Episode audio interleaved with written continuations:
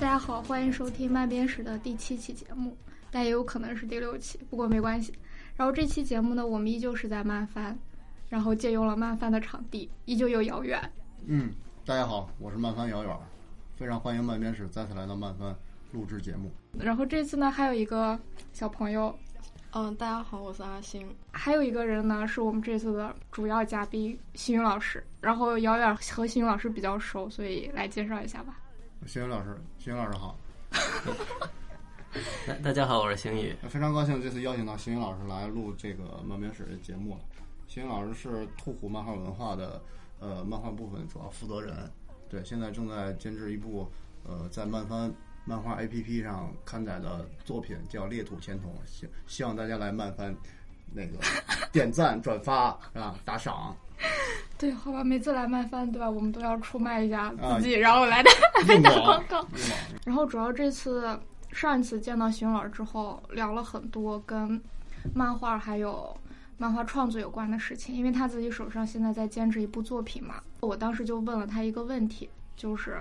中国到底有没有好的漫画编辑？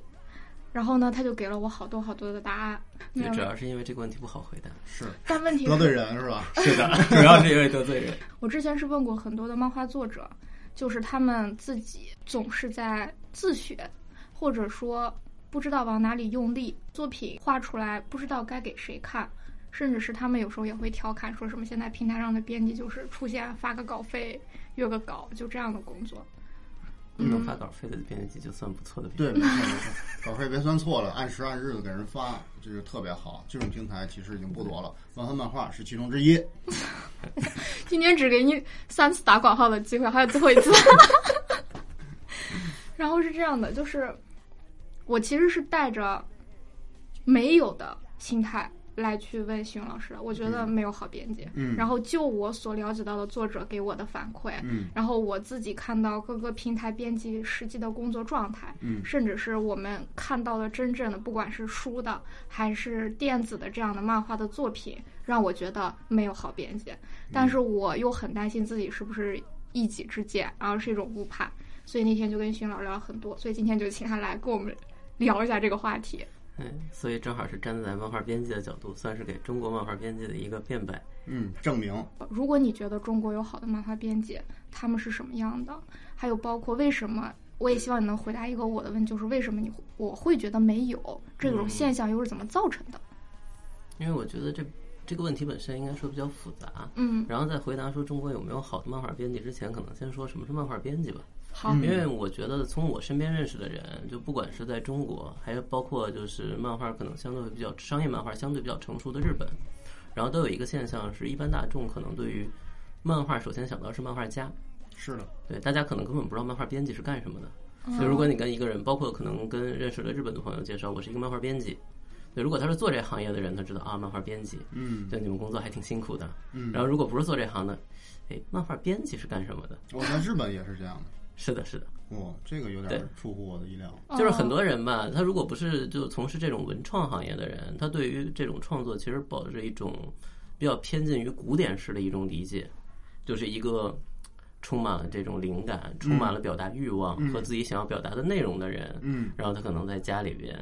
刻苦的创作了多少年，把这个东西完全成型了，哦嗯然后把它交给出版社，嗯然后出版社直接在校对的基础上给它印发，嗯，所以它实际上更接近于这种古典式的这种创作。哦，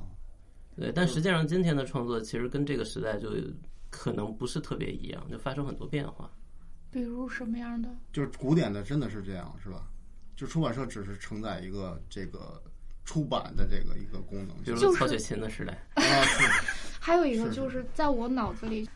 就早期的一些漫画编辑，以假如说以日本为主吧，他们嗯好像耻于承认自己是一个漫画编辑，对，然后这是什么？这是什么原因呢？那个时候可能耻于说自己跟漫画有关，可能倒不是说耻于说自己是漫画编辑。啊，对，因为经常会听，可能就日本九八十年代、九十年代时期开始活跃的这些漫画编辑，因为很多现在已经是这种传奇人物了嘛。然后他们在讲述自己的历史的时候，经常会说的是，就比方说上像少年 Jump，今天如果说在集英社，嗯在少年 Jump 工作的话，这种基本上可能都得是日本的这种偏，在按他们的说法叫偏差值很高的这种知名学府出身的，哦就比方说像什么东大啊，嗯对吧？然后毕业了之后进到了大手的出版社，嗯然后当了一个漫画编辑，嗯对。然后，但是在他们那个时代呢，其实也是集英社还是一个大公，那个时候集英社本身是一个巨型的出版社，嗯这个跟今天是没有变化的。所以这种名府毕业的人毕业了之后，然后会选择集英社作为自己的就业志向，嗯但是他们希望会去的是，比方说体育相关的杂志，啊是比方说时尚相关的杂志嗯，这个看起来都是。就比较好说出口，而且看起来就比较，用今天来说就是比较时髦、比较文青。嗯，嗯，对然后呢，进到这些公司之后呢，那嗯公司本身也会做一个筛选，然后算是一个笑谈。日本人经常会说的，就他们有一个血型论，嗯就是说一般来说认为 A 型血的人相对比较认真，嗯对，然后做事就是中就一板一眼，是对，所以他们说就日本的国民性格，他们总说日本人都是 A 型血，对哦 A 型对多，，相应的呢，真的吗？真的，哦相应的呢，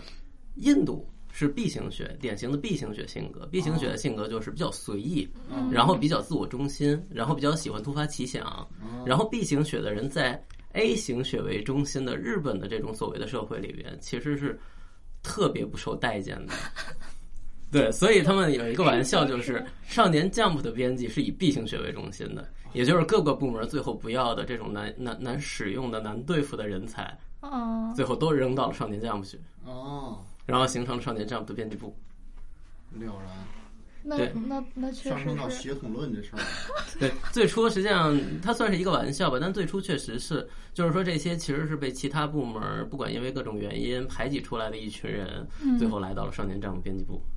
嗯哎，那我有一个小问题啊，为什么漫画成为了一个这样类型人的收集处？但其实很大的一个原因可能跟漫画的起源有关，因为漫画实际上它是这种典型的，如果我们今天来说的话，可能会比较像这种周刊制，嗯或者我们说的更更那什么一点的，更直白一点的话，就是这种典型的路边摊儿杂志。啊因，为我们知道最初漫画起源的时候，可能就是在最初早期的像代本漫画的时代。对嗯然后它实际上这个时候的漫画可能比较像，就是中国过去来说的话，可能故事会故事会对，包括今天我们在就是像泰国、像嗯、呃马来西亚也能见到他们的本土的漫画杂志，嗯其实是很薄一本儿，嗯然后用那种特别特别差的再生纸，嗯就成本非常低的再生纸。然后印发，然后里边的内容的话，基本上，你比方今天我们可能还会说画工，画工怎么样？但那个时候真的是就是说能传达出去就行了，嗯就你画完别人能看得懂，因为画工再好一点不会来看这个。嗯对你画出来基本上别人能看得懂，然后主要是里边的内容，呃，也基本上是以这种可能包括血腥、暴力、猎奇，就是这种典型的路边摊儿上摆在那儿会立刻吸引别人目光的东西嗯，为中心的。我怎么想起港漫来了？某种意义上说，漫画的源头在大家看就是一个特别俗的对，东西，其实是一种大众猎奇文化产生的这样一个，你说是迎合大家趣味的这样一个东西也好，是怎么样？它其实是一种典型的大众娱乐。哎，嗯我想起来，当时就是在差不多一九五九年的时候，那个《少年 Sunday》和《Magazine》不都嗯创刊了嘛？但那个时候，漫画其实只是占他们杂志的三分之一左右，对，就并不是一本书都是漫画。嗯然后他们其他的可能还有科技啊、体育方面的内对容，，但是后面发现就是漫画越漫画越越多，或嗯者是漫画的内容就大家越喜欢，这本杂志销量就会越好。嗯就会导致慢慢的去压缩其他的内容，然后把漫画的内容加大。所以当时很多编辑内心是非常不甘的，嗯，说我不想用这种方式卖我的杂志，但市场就是这么选择的。那真是漫画强大的自然生命力是吧？对，是是的，就特别有意思。当我看到这个时候，我就有点儿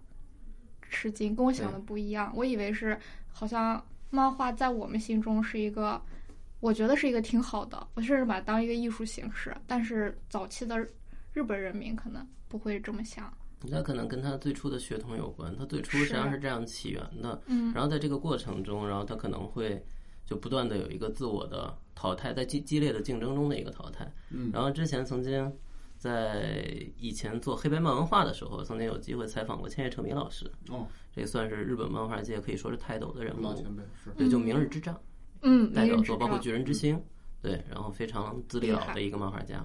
然后他当时说过一个有意思的事情，就是说，实际上今天我们来看漫画，嗯我们可能会说，就是说，包括像可能会看到像很多像 One Piece，当然它不是说的 One Piece，就是说会有很多这样就是艺术价值、欣赏价值都非常高的作品。嗯但实际上它，它的举例是，其实漫画整个行业来说的话，就像富士山一样，就如果你只是远处去眺望富士山的话，你会看到它顶尖儿上就被白雪覆盖的这种，就很美就很美、很圣洁这样的感觉。但实际上，富士山底下有一个特别有名的地方叫清源林海，哦，就青色的青，青原就原野的原，原清源林海。清源就喜欢那个恐怖故事、喜欢恐怖电影的人，可能对这地方特别熟嗯。这是日本有名的自杀圣地。是就是说这个地方呢，因为呃覆盖了大量的火山灰，所以这个地方的话，它的这种导航指南针哦，没有效，就没有办法指哪个方向。明白，所以每年有很多人就进到这里边，包括按他们的说法，可能还有很多人就不是因为像各种原因，可能死去了之后被抛尸在这儿哦，然后包括可能会有，因为就是日本就擅自随地倾倒垃圾，这是违法的，哦嗯会有很多人会把垃圾也倾倒在这边，其实是一个非常脏的地方。哦，对，然后实际上，对千叶成美老师举这个例子的意思就是，实际上有大量的这样从事的创作，这些创作最初可能真的是色情的、暴力的、血腥的，嗯它可能没有任何的价值，它只是一个就是为了娱乐而创作，为了媚俗而创作。嗯，对，然后但是在这样的当市场上大量充斥这样的作品的时候，它也是需要竞争的。嗯他在竞争的过程中就需要考虑如何去提升自己，因为最后你会发现，实际上暴力、血腥、色情，当它成为一个普遍的时候，其实它并不能长远的吸引读者，它带来的这种快感都是短暂的，对，所以它势必要嗯去考虑如何去做，就回到了一个正式的创作者的角度上去考虑如何去做一个感人的故事和如何去做一个深入人心的角色，嗯，然后逐渐就这样堆积起来的，最后当我们看到顶点的时候，会看到它很美丽。其实它是一次一次这种迭代之后剩下的结晶。差不多也迭代了五六十年，然后对到了现在差不多这个位置。对，从那个时候来算的话，可能就从漫画开始，就第一批人开始做漫画，就战后就千与成明老师这一代人，是啊然后到今天的话，差不多六十年。嗯，所以你看到的那个现在的是那个富士山的白雪皑皑，然后那些初代的那些被强迫去做漫画编辑的人，满眼的都是垃圾跟死尸。对，哦，嗯所所以当时我记得就是差不多七八年后，然后就是从那个 Sunday 和 Magazine 间刊的七八年后，嗯然后有一有两本杂志创刊了，然后一本是少年 Jump，嗯，还有一本是 Big Comic。嗯就 Big Comic 是一个青年制嘛，嗯，嗯然后他的那个初代编辑，然后叫小西永之助，然后他就是说从来都不承认自己是一个漫画编辑，他说嗯我只承认我是一个杂志的编辑，我这个杂志上有漫 画，他但一直是都这么去定位。但是他这个说法的话，其实你要从我的角度上讲，我倒是理解，因为实际上今天来看的话，就是今天我们统一的把它叫漫画，但实际上这个词其实我觉得挺泛泛的。它嗯可能里面包含了各种东西。最后，实际上我们说的就像是所有最后用图形和文字结合的分镜的形式来表现，我们都把它叫漫画。是的，但实际上，如果用同一个理论来说的话，可能我们写的所有文字都可以叫小说。是的，但文字的话，我们会分出有诗歌，包括有微博上的可能是段子，我们会管它叫段子。对然后有的可能会是小说，对包括小说里边可能还会分各种体种类。是，对高，但雅是到了漫画，只要用图来表现，大家都就是管它漫画，对，其实需要分，但其实它的整个表现形式，比方说，就像刚才说到 Big Comic，然后它实际上跟少年 Jump 它的整个作品，从它的风格、创作的立场，以至于它甚至与整个这个作品它最后形成的这种，就是说所谓合理性。嗯，对，少年漫就少年 Jump 的话，其实它是一个特别明显的这种，就是以角色为中心，一点一点展开情节的东西。嗯但 Big Comic 的话，它其实相比这种就是说一场一场复制的无限式的推进的这种角色中心的故事，它其实更强，它其实相对要更强调故事的结构。对，他是作就他们作品论，他就如果我把漫画当做一个作品对，而不是曾经的那种故事会，那我愿意去编辑它。他们有这么一个内心对，纠结的对待漫画所以的包括小状学态，馆，小学馆出身的也是特别有名的一个漫画编辑长崎尚志，我嗯，估计可能很多人我都知听道了，对吧？就算是日本漫画界的一个这种就编辑界的奇就奇才一样的普人，普泽之你树、看他做那的个作品，实际上包括他曾经跟普泽直树合作过，是包括后来就最近前一段时间是跟伊藤润二合作的《忧国的拉斯普京》。他的作品整体呈现的一个特点是，他的故事以他所做的作品一定是有大量的故事线索铺构在一起，然后本身他的角色是向前推进的，他的整个故事是有它的故事节奏和故事结构的。嗯对，而且他特别强调这种详实的考证，比方说普特之树时代的那个，包括像 Monster 这种，就是完全是时代背景的，他对这个时代本身有相当的了解。然后包括像危险调查员，对对对吧？然后他对他所走的每一个环境，然后所要去了解这种文化、当地的风俗，然后以及所发生的事情，都有非常明确的这种描写。是的，包括后来的那个刚才介绍的尤格拉斯普京，因为嗯他实际上最后这个作品缘起于就这个作品的原作，然后实际上是当时日本的一个就是驻俄国的前外交官，嗯，对，然后所以他就就具体到这些呃作品的说它的里边呢涉及到内容的考证，然后资料，然后包括它整个的呃逻辑，然后以及它的线索都非常缜密，这样是长期上志的风格。你刚才说的就是有一种编辑，就是那种古典式的，就他对作品基本上就是不做什么，我只是收稿子、编辑，然后出版。但是从 Big Comic 和嗯 Jump 之后，他们虽然就是有不同的针对作品的一种参与嗯和加工，怎么说呢？就是参与到作品的创作中。嗯我觉得这一刻是不是可以当做漫画编辑的开始呢？就是才真嗯正有我们理解的那种漫画编辑呢？就是产生了交流，对，我觉得其实这个刚好就刚好这个时代也非常好，正好是一个就是我们经常会说的这种，就所谓后现代，后现代式创作开始的这样一个时间段，嗯对吧？然后后现代式创作它的一个特点，就大家经常会说一个特点，其实是什么？之前的这种创作它更像是就是一种单向的传播，嗯，我会把这个作品写好，然后把它拿出来，然后公众可能是一个被动式的阅读，换句话说，你只是阅读。然后虽然你在阅读之后会对这个作品产生你自己的阐释，比方说我们经常会说一千个人眼里有一千个哈姆雷特，嗯但是你的被动阐释不会返回到作品里边去，这个作品在呈现给你的时候，它已经是闭合了的。是的，对，但是在那个后现代式的创作，一个特点其实是一种交互式创作。嗯，作者可能会阐述他的作品，然后读者在里边并不是扮演一个被动被动的阅读的角色，嗯，但实际上是反过来可以影响这个作品的。是对比方说拿漫画来说，漫画它这种非常典型的就是漫画里面大家现到现在为止经常用的手法嘛。最初是从那个应该是从筋肉人开始，少年战部的筋肉人是一个这种摔跤搞笑漫画。嗯，他当时向社会广泛征集，就是说希望大家给他设计里边的反派角色。啊，然后包括之后像嗯少年 Jump 上的地狱老师，是，然后包括像后来的那个 One Piece 都用过这个模式，就是说希望大家去参与。然后甚至于因为漫画它本身是一个这种长期推进式的连载，嗯，所以它就必然会发生，就是在这个作品可能还没有完全连载完的时候。它已经形成了一批粉丝群，嗯，这些粉丝群会聚集起来讨论这个作品，嗯，讨论这个作品的时候呢，它的讨论内容或多或少多少会传达给作者，嗯然后其中有一个特别有意思的事情，嗯就有一个作品叫《五星物语》，嗯这个作品本身，就其实从它的画风上能看出来，就如果看最初是漫画的话，它那个画风其实偏近于设计风。这个作者本身也是一个可能不太喜欢商业创作式的这种模式的人，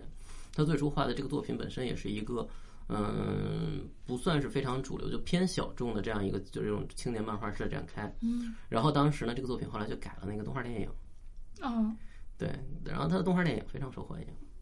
当时就是动画电影播放了之后，然后大家都非常喜欢这个作品，嗯，然后以至于涌入了大量的人，嗯，就是原来看他的作品的人，可能是以青年为中心，这些人不太喜欢去写什么那种就是读者问卷调查啊、哦读者回信啊，就去跟作者积极的那个嗯互去动 对去交流自己的这种想法的人。嗯最初他的读者群是这样一些人，所以他创作觉得非常得心应手，啊他喜欢这种环境，古典式的创作 嘛，是是是，对，然后但是呢，后来涌入了大量的这种典型所谓二次元粉丝式的人，他们非常喜欢交互，是，所以他们写了大量的就是说，我觉得这个作品应该怎么样，我喜欢什么，我喜欢什么，然后这些送到了之后，然后让那个作者觉得简直是噩梦一样，对嗯用他自己的形容，就好像是我的梦想世界里边突然闯入一帮人，这帮人说这个梦想跟我有 关，然后他后来做了一个非常过激的事情，嗯就不叫过激吧，就是非常嗯，可可以说是比较极端的，嗯，凡是在那个动画里边出现的角色，嗯都在之后的漫画里剔除出去了。全部用哦了，嗯对，因为你们这些人，就但你们这些因为动画进来的粉丝，你再往后看的时候，你找不到你认识的人了，嗯，你就出去了吧？闭 嘴，哇，不给你们反驳的机会。对，厉害。那所以可能到极端的时候就会发生这样一个情况。那些读者可能还特别高兴，为什么高呢？啊兴，就是其实这也是某种程度上激励这个作者创造出新的人物，是吧？可能还更喜太虐欢了，嗯，那这种，所以就是实际上漫画的话，它就因为它是这样一个表现形式，所以它就伴随了，就是肯定它会有跟读者长期的交互，然后获取读者的意见，然后把读者的意见融入到作品之中，然后再进行这种所谓的再创作，然后会甚至于说读者意见可能会严重影响这个故故事后期情节的篇。在这方面有一个更更那什么，就是大家经常会说《龙珠》，可能都听过《龙珠》。对，嗯龙珠是的， 《龙珠》后来鸟岛和彦在一次采访里面，就《龙珠》初代的责编，嗯后来是那个 Jump 的主少年 Jump 的主编，嗯，对，然后他在一次采访里面，然后曾经也承认过一件事儿，就是说《龙珠》啊，在他看来，其实当初在呃纳美克星篇，嗯，就所谓弗里萨篇，是，然后实际上就应该完结的，但是当时没有完结，这是鸟岛和彦的，鸟岛和彦自己说的，啊就是说当时就应该他的完观结点的，是啊，对。也不是他的观点，鸟山明实际上也多次表达了这个观点，啊就那个时候就已经不想做了嘛。鸟山明不是第一次第一届武道大会结束就想结束了，啊，那据说是最早的，对，那个时候就考虑这件事儿。然后，但是呢，因为《龙珠》当时的人气太高，嗯，所以最后没有办法让让它完结。啊然后，这个所谓的人气太高没有办法，其实它它会就是说这个人气太高的这个决定度，或者说它这种巨大的影响力到什么程度呢？嗯，实际上后来就是包括后来就鸟岛和彦在就回忆里面就曾经提到过，说《龙珠》当时的完结其实已经不是杂志的问题了。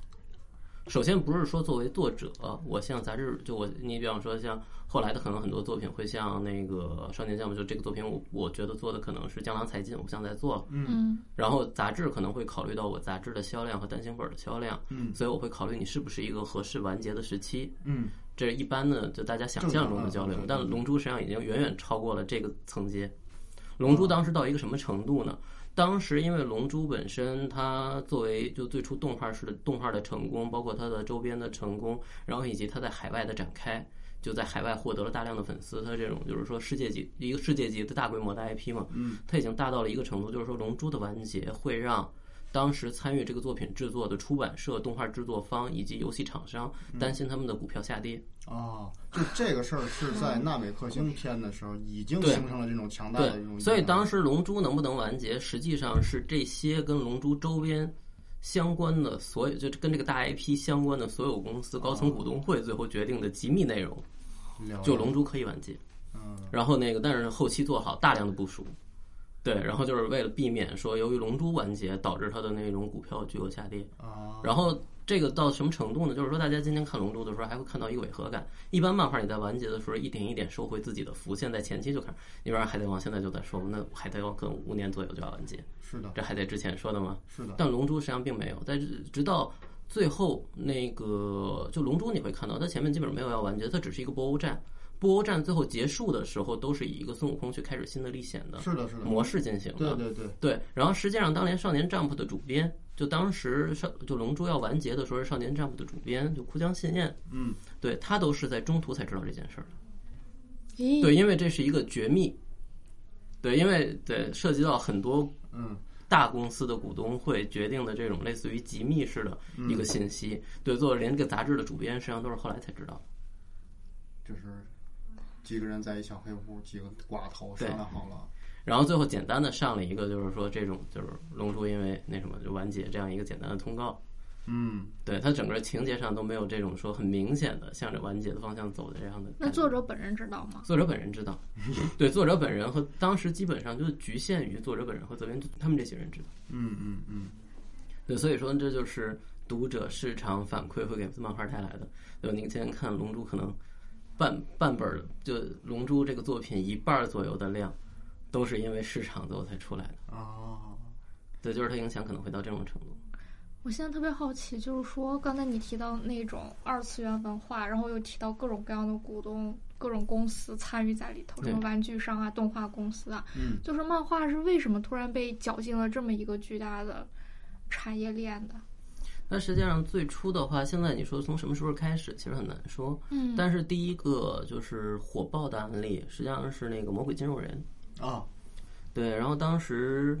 就最初的话，本身漫画它实际上就像刚才说的，其实是一个阅读杂志，它甚至不是一个漫画杂志。它是一个故事会，对对，它其实是这样一个典型的故事感会。觉 特别像读 者，中间加点小，它可能小相比之下会比读者可能会更偏故事会，就是说它里面更多是故事内容。嗯，对，然后嗯最初是这么一个，就很难想象嘛，就这种就街边的小故事，它本身可能不具有延续性的，甚至，然后就大家很少会想到，就是说它除了阅读价值以外，还有其他价值。嗯，然后第一个当时做了一个比较成功的是《金融魔鬼金融人》，然后当时《魔鬼金融人》在出的时候，和那个万代合作了一款。就是橡胶的金融人小人儿，就是软橡胶的金融哦人嗯就小可以人儿。拉倍儿长那种对，这个现在就在那个日文维基里边还能找到这词条儿。啊，哦你可见八几年的一个，可能相当于我们来说的话，可能相当于我小时候也就相当一块五毛左右的这种小玩具，嗯然后它最后到今天为止还留在记忆里边，清楚的有个词条儿在百科全书里面，天哪，就说明它当时有多火。嗯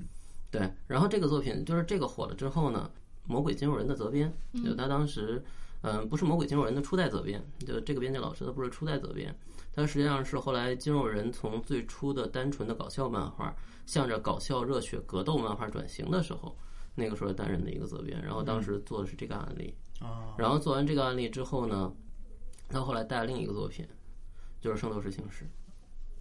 嗯哇，编辑的力量。然后当时当时在说的时候，就是当时因为有过之前合作的案例，然后当时万代对这个还比较感兴趣，玩具商最大的玩具商， 是然后万代当时就提出说自己想做一个类似于这种战士的盔甲，是就他平时能够组装起来，组装起来是个造型，然后你还能把它拆开，拆开能穿身上，嗯，想做这么个东西。这当时是很先进的一个想法嘛。当时来说挺先进的，因为当时本身首先组装玩具大家会比较感兴趣，是的，嗯 对，然后再加再加上就玩具最鼎盛的时代，就这种就是说有一定的就是小的技巧设计的这种东西，然后如果说它能配合一个好的故事嗯，推出来，对，承载它对，能够承载这个东西，然后它肯定会特别的就有人气。是的然后当时车田正美老师，因为他之前做了一个作品是男版，对，一个就是热血少年漫画，嗯，当然那个少年漫画呢，就人气不是很高，很快就算是完结了吧，嗯，然后他当时也很困扰，就算是人生走向了一个就有点偏低谷期，月亮光对，嗯因为他都是这种，就是因为当时的。呃，漫画家里边还没有说，就是比方说现在后来我们看到有鸟山明嘛，嗯，先有了阿阿拉蕾的爆火，后来又有龙珠的爆火，嗯，但实际上你纵观整个 Jump 连载历史，包括甚至说所有的漫画家里边，能够带来这种大火 IP 的，就是若、呃一次又一次带来大火一次又一 IP 次的非常少。然后当时山田正美老师人生就是处于这样一个低谷期，然后处于一个低谷期的时候，他当时设计一个作品，实际上是这样，就是少年的战，就少年的战士，嗯，然后他当时希望融入希腊神话的元素，就希腊神话和星座的元素，嗯，然后这两个想法刚好结合到了一起，就出了后来特别有名的就是那个就圣衣神话的这一套，在最初，然后嗯，万代决定就是说一起来就是合作，包括去参与这个项目，然后并且可能就是开始就考虑一起就配合嘛，来完成前期的这个圣衣的设计，然后当时也特别找了就是专门会画这种。就能画出圣衣铠甲质感的助手，啊，然后达成了这样一个，就开始了《圣斗士星矢》联载。然后《圣斗士星矢》联载最初它的它里边所有的这种就是热血元素、希腊神话元素，然后再加上这种星座元素，说有这种很绚丽的铠甲，在当时这个时代，然后应该说让大家觉得很耳目一新。嗯，然后到后来就是进入到那个教皇篇的时候，然后开始放就大量的放出了圣衣的那个设就计拆装设计图，啊，然后这个作说品明书放出 来，对这个作品人气就开始鼎盛了。哦然后直到今天为止，万代的这个黄衣圣就是圣斗士的圣衣系列，还是一个就是叫日本有点像，已经有点像是乐高式的硬通货式的玩具。啊，就今天你去到日本这种二手二手厂商，就他们有很多这种保值率二手玩具很高店，然后二手玩具店你去买这个黄金就是圣斗士圣衣玩具的时候，它的保值率非常高，其实要对，已经形说成一种硬通货。对说起来，其实这里边融合了几方的力量啊，一个就是编辑的力量，对吧？对编辑去整合的这个资源，那其实说到资源，就还有一个行业的力量，嗯就是它有万代，对吧？然后其实还有作者的力量，嗯作者其实有这个故事的能力，然后还有产业的力量，就是助手。有对真的能找到这种助手去辅助这个作者去完成这个厂商跟编辑提出来这个案子的这个综合的这种事情，其实也不是这个时候从一个大背景上来说，刚好是迪士尼乐园在东京开了。啊，就实际上，因为迪士尼乐园它的这个怎么说呢？迪士尼乐就本身迪士尼乐园它有很多自己的考虑，但是它最后说白了，迪士尼乐园它本身虽然盈利，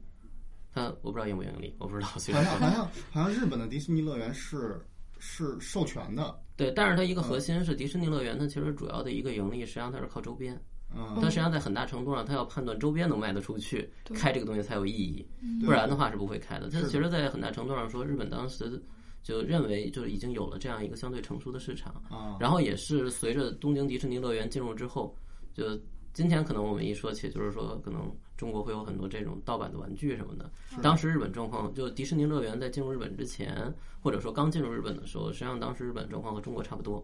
就你比方说，在那个东京迪士尼乐园门口的便利店里边，你能买到米老鼠的就那个肉包子，啊啊，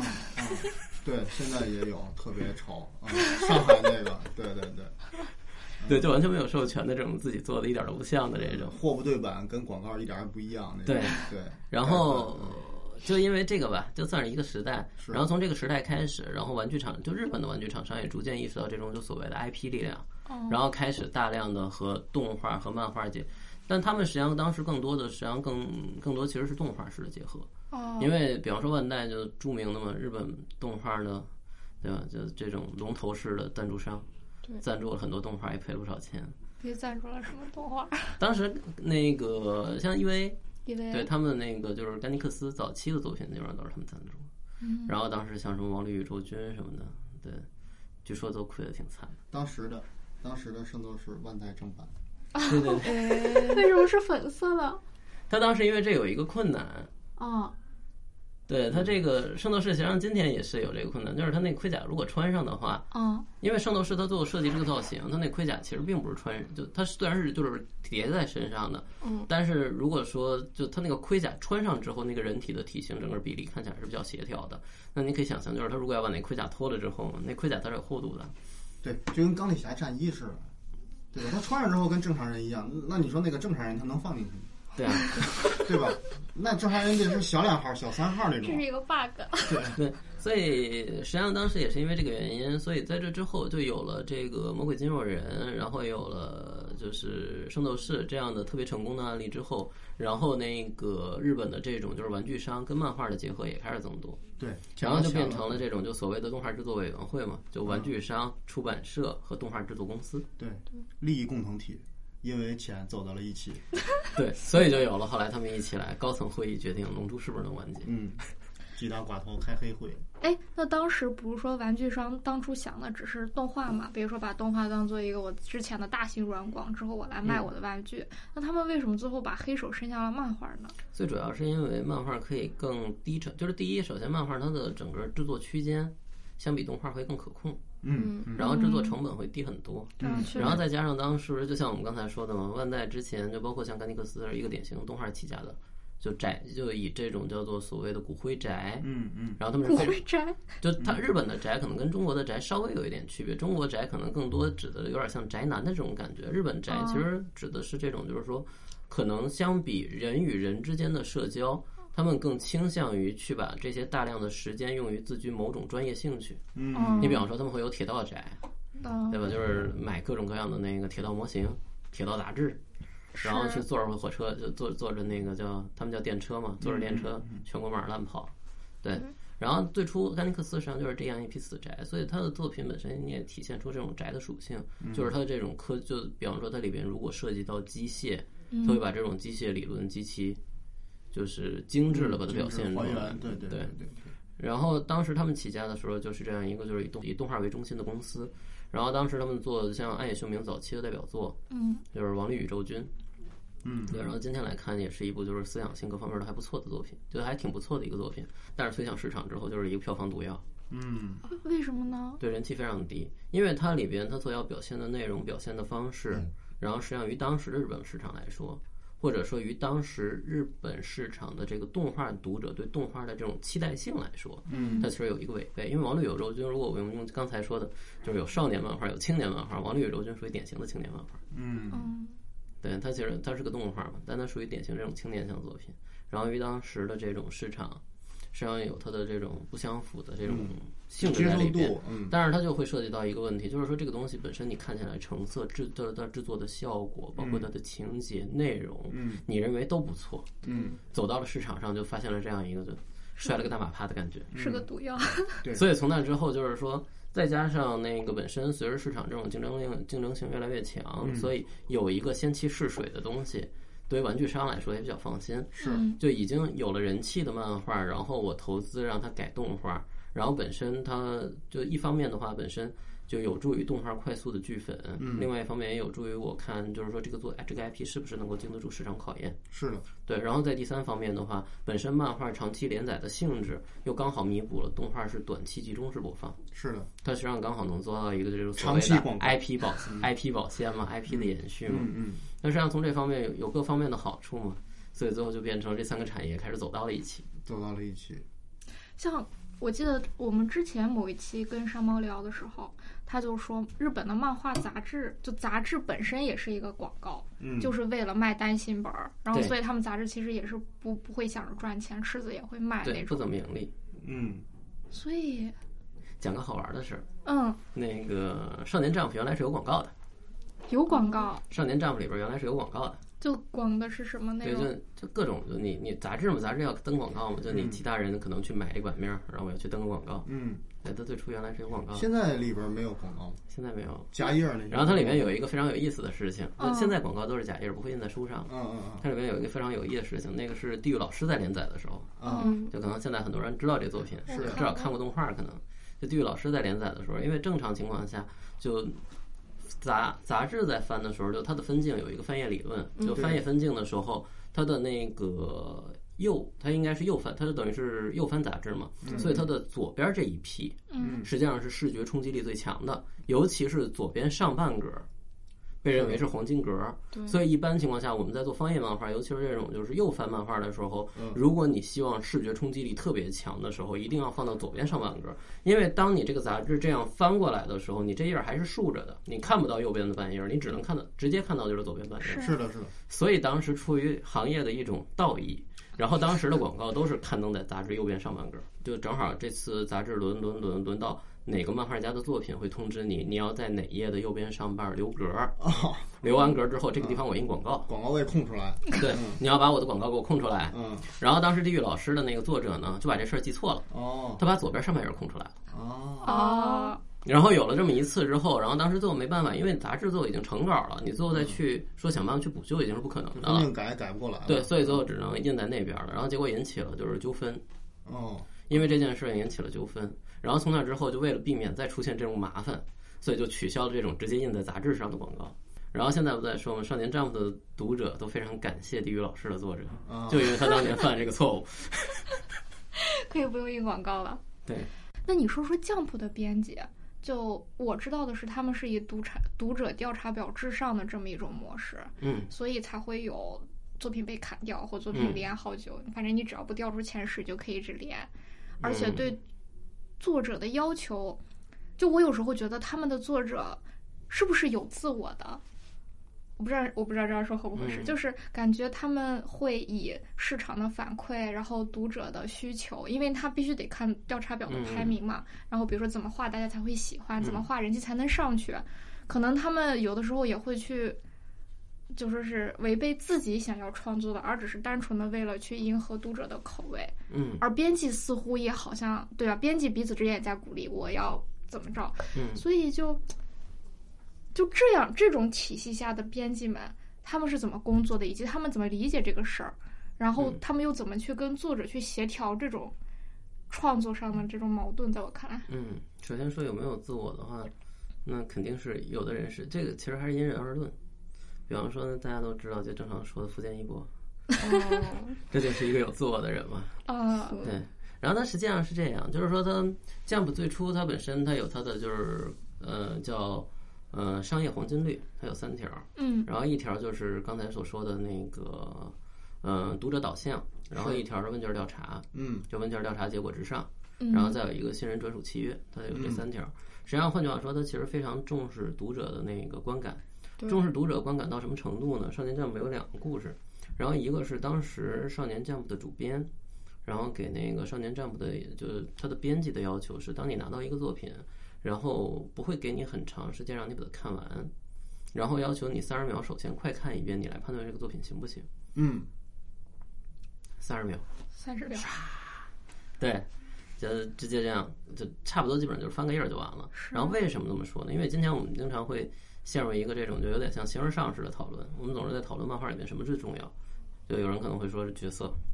画面、嗯，故事，对但实际上对于就是少年 Jump 这个很明显的，其实它可以当做一个回答。就其实它并不在漫画里边并不存在所谓单买副歌的角色，然后由文字构成的没有表达形式的故事，对然后以及没有故事支撑的画面对。它实际上这些在整个漫画里面，它是一个高度的统合体。嗯对然后也就是说，他们希望达到的是一个什么效果？我没有具体看你的对白，我甚至没有具体看每一格的内容，我通过大体的分镜以及对每一格里边，就是说这种所谓分镜的视觉引导导致的主格和次格的关系，我能快速的理解它到底是一个怎么样氛围的作品。嗯他为什么要他为什么会提这么一个要求呢？这个要求其实就建立在这儿。读者买了一本杂志，并不代表他要把杂志从头读到尾，因为当时杂志不贵。嗯那你包括今天来说，一本《少年 Jump》，我记得应该现在是三百日元左右。在日本的话，就如果日本在一个像样的饭里面吃一顿午午餐的正式的商务套餐，嗯可能相当于中国可能二十来块钱的这种，嗯在日本的话就是五百日元，换句话说一顿午饭的钱。嗯，然后绝大多数人买了杂志，其实就是什么呢？就在日本经常会看到的这种啊，就是工薪，就是所谓的工薪族或者是学生，然后因为他们有电车，电车一坐可能会坐很远，嗯嗯四五十分钟，然后他们买就花钱上车的时候买一本杂志，然后在那上翻，翻完了之后，然后下车，他们有专门的杂志、报纸、回收垃圾箱，嗯嗯就往那里边一扔，是对，就不会带回家的。当然，也有人可能后来随着就是作品深入人心之后，然后有人会带回家，但最初他是考虑这么用的，嗯所以这就是解释了为什么他要用再生纸。啊，对他用的是非常便宜的再生是纸的是的，然后它这个厚度，厚度对吧？然后它其实就是快速的读完。这个时候读者去选的时候，他除了说，你比方说，呃，我现在在追《海贼王》，他可能会看《海贼王》，嗯但是如果你的作品没有形成这种就所谓“制霸”这本杂志的时候，那作者看哪个作品，就读者看哪个作品，他其实就是通过随意瞎翻，对对翻到哪页感兴趣了，哎，我对停下来看看吧。因为我当时印象非常深的是，我当时看《王者天下》，哦就是因为这个原因，就当时买了一本《青年 Jump》，买了一本就是《Young Jump》，然后当时自己在翻，嗯然后当时也没想看哪个。嗯对，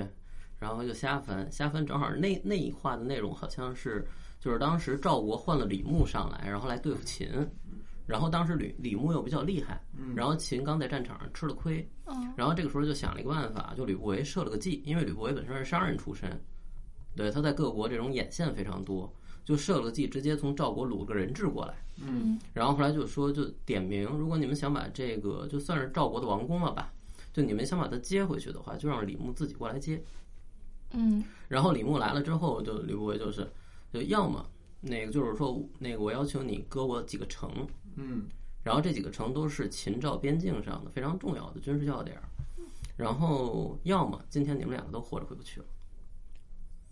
对，然后李牧就他本身是一个这种就是智谋家嘛，然后他当时会要交涉嘛，就是说哪几个城是可以给你的，然后相对就是说有几个是不能给你的，不能给你这几个，我可以给你一个就是替代案，嗯然后我可能会给你哪几个，然后不能给你那几个，也不是说一定不给，我需要回去禀明赵王之后再做决断。嗯嗯他给了一个这么就这种今天来看的话，就是很周密式的回答。是的嗯然后那一页翻过来，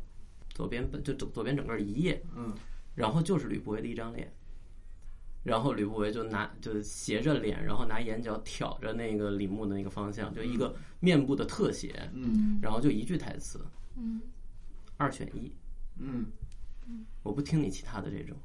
然后当时觉得，哎，好像还挺有意思的。虽然我不知道，就前后都不知道什么关系，只看到这一页儿觉得，哎，我翻翻这到底前前面是怎么回事儿？什么就突然间二选一说这种狠话？嗯哦对，其实就是这样。但实际上需要你分镜有这样的吸引力。然后再一个，当时还有一个就是《少年 Jump》当时要求每一个作品，然后当时是你在三分半钟左右必须要把它读完。嗯对，然后它的原因其实是东京最中心的电车是那个山手线，啊山手线一站之间的距离差不多是这个时间。嗯天哪，这么周密对，所以你最好在这个范围内能把这一话读完。所以当时少年将们直到今天为止，他们都会说的是分镜一定要流畅。流畅指的是什么？流畅不仅指的是你的视觉引导能够让大家翻到这一页儿，因为大家就不常不常看漫画的人，可能拿到这种日式的漫画，一打开翻页儿对对页的分镜都会特别头疼。我从哪格开始看呢？是的是的对吧？然后条漫可能相对会简单一点，我从上往下看就完了。但实际上它是有一个视觉引导，所以今天比方说我们去看，包括像《One Piece》的时候，其实不会特别困扰。即使不会看漫画的人，你会顺着这个方向，一般很少会读错。然后他们非常反感的就是我读到这儿，哎，不对，怎么回事儿？再翻回去，嗯，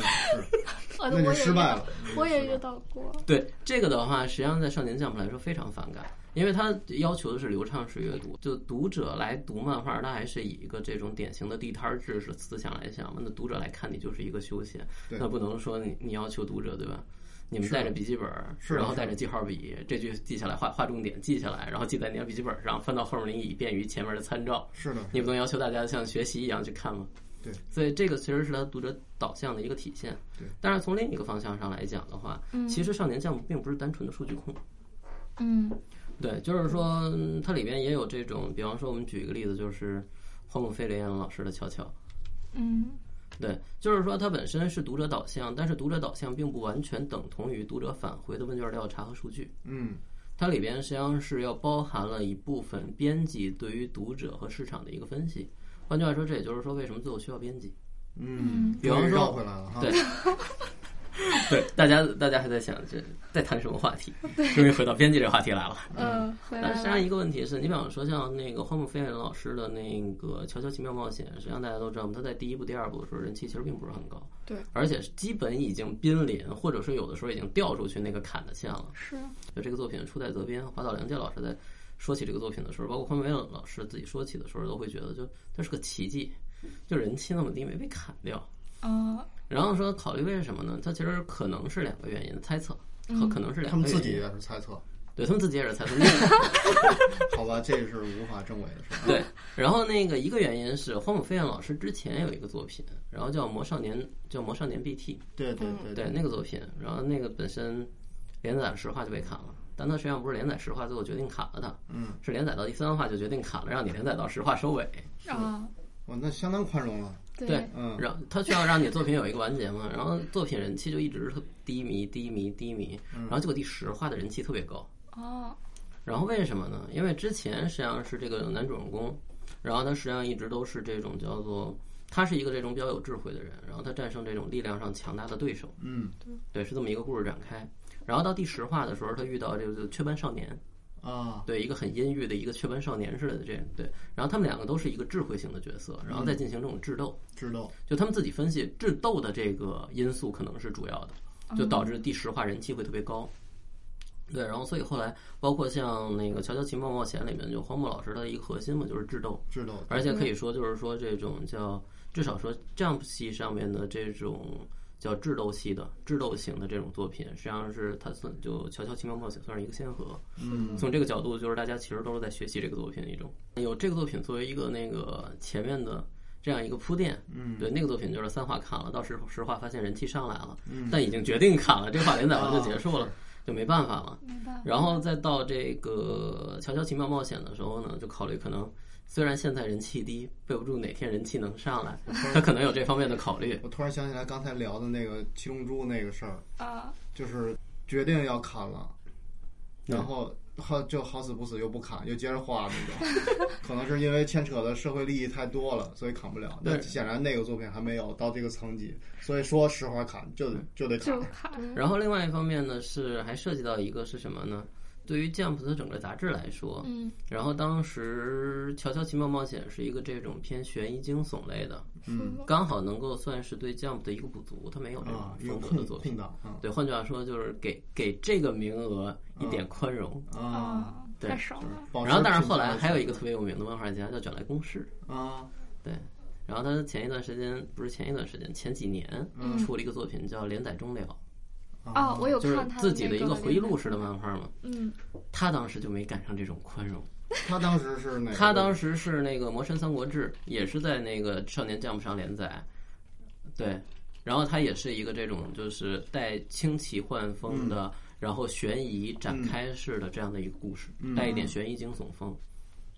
然后当时就他据据他后来在那个漫画里面嘛，就他的那个自传漫画里面写嘛，就是当时他的编辑跟他说，这种风格的作品现在 Jump 上有两个，嗯能留一个，嗯，看是你还啊是《乔乔奇妙冒险》哎呦，对，最后他被砍了。哦天啊哎啊哪，比不过，这这咋弄？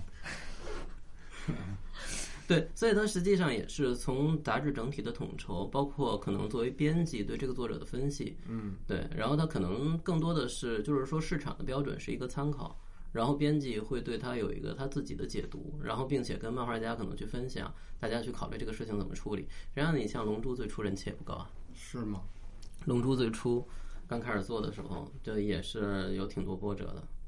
然后，因为之前有阿拉蕾的成功，所以当时《龙珠》刚开的时候，它其实上算是双彩嘛，双彩开篇算是大开篇了。就所谓双彩，就是卷首彩，是，就封面彩、卷首彩，对对对对，对啊，双彩开篇算是大开篇，然后但是人气就一直不是特别好，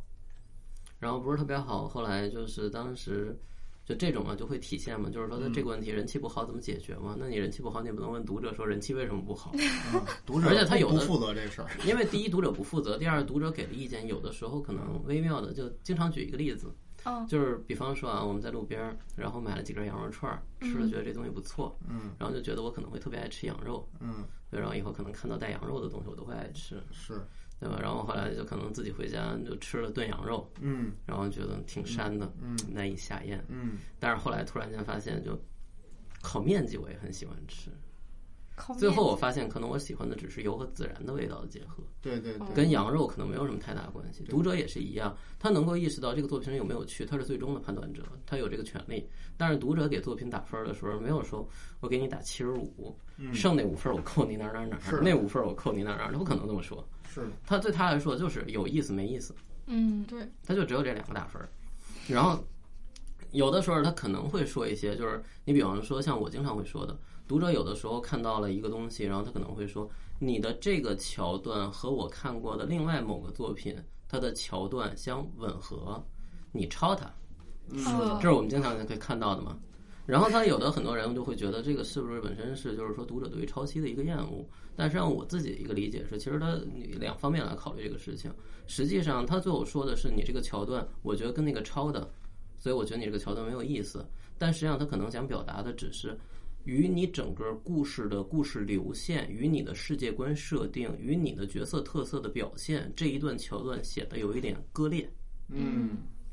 因为我们经常会想，那读者正常的在那边看故事的时候，他实际上关心的是角色的命运，他都有功夫跳出来想这个事情的时候，那他肯定没有被故事吸引啊。是的，是的，你其实说白了，就是你角里边角色的命运、角色的情感没有能带动读者，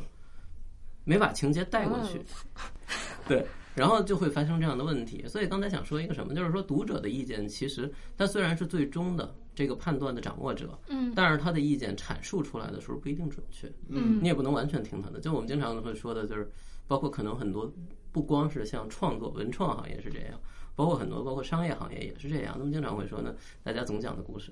对吧？做一个那个音箱，嗯对吧？然后就索尼嘛，做个音箱，然后征集一下说做个什么颜色的好看，然后这个颜色、这个颜色、这个颜色，然后大家都觉得这些都很好看，然后就提了各种各样的意见，然后最后索尼就做了一堆放在那儿，然后有黑的有白的，然后最后看见大家把黑的白的拿走了。嗯，有颜色的吗？ 对一个有名的故事嘛，但其实就是就是读者的意见，它有的时候可能是出于各种复杂因素之后的一个考虑，而且它并不是说要长期受一个训练，我要对这个东西明确的阐述出自己的见对解，对并且这个见解还得要有可操作性，对对对，对吧？那我只是来看的人，我管这个呢？对对，但是如果你按照他的意见一直一直修改，最后你会发现，可能读者经常会发生一个事情，就是。对吧？提意见，提意见，改了，改了，改了，改到最后，然后读者走了。对，对，你是经历过吗？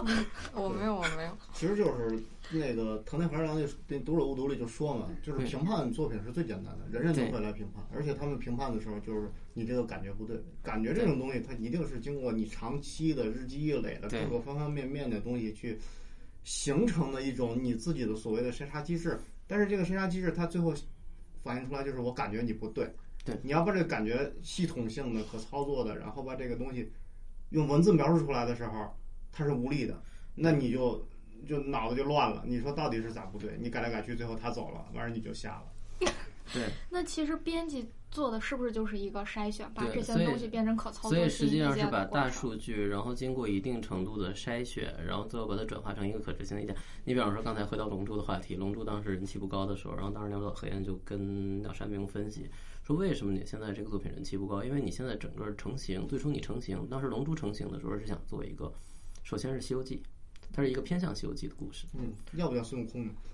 对，它里面不光有孙悟空，它也有对吧？像像小八戒，虽然不叫这个名儿吧，啊对吧？对吧？这些角色都是有的，包括牛魔王，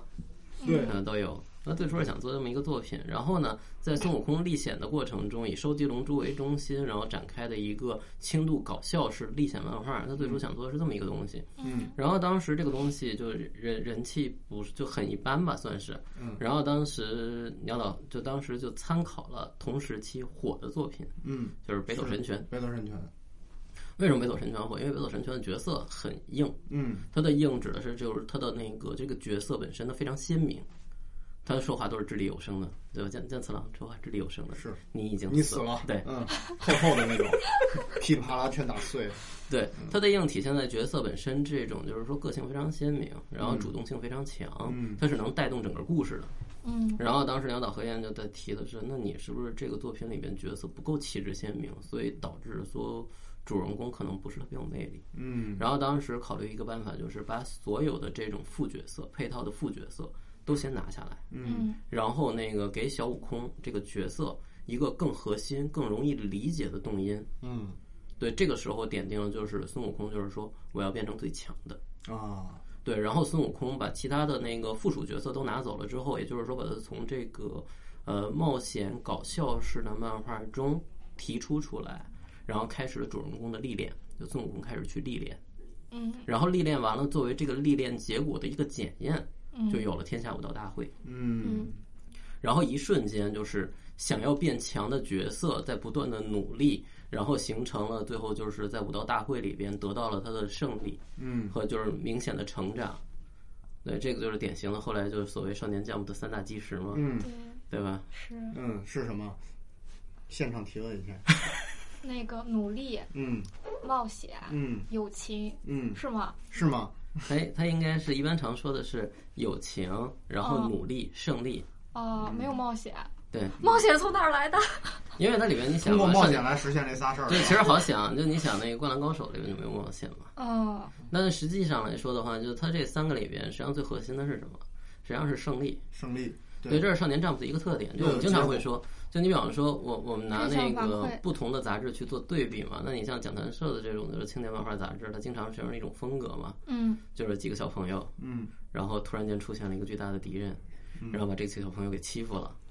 然后后来这几个小朋友在一起握着手，嗯，对我们不能输给他，对，然后大家决定一起上把那个敌人给打倒了，嗯，对吧？这个是就是你比方说讲谈社的风格嘛，就是它实际上是友情，嗯对吧？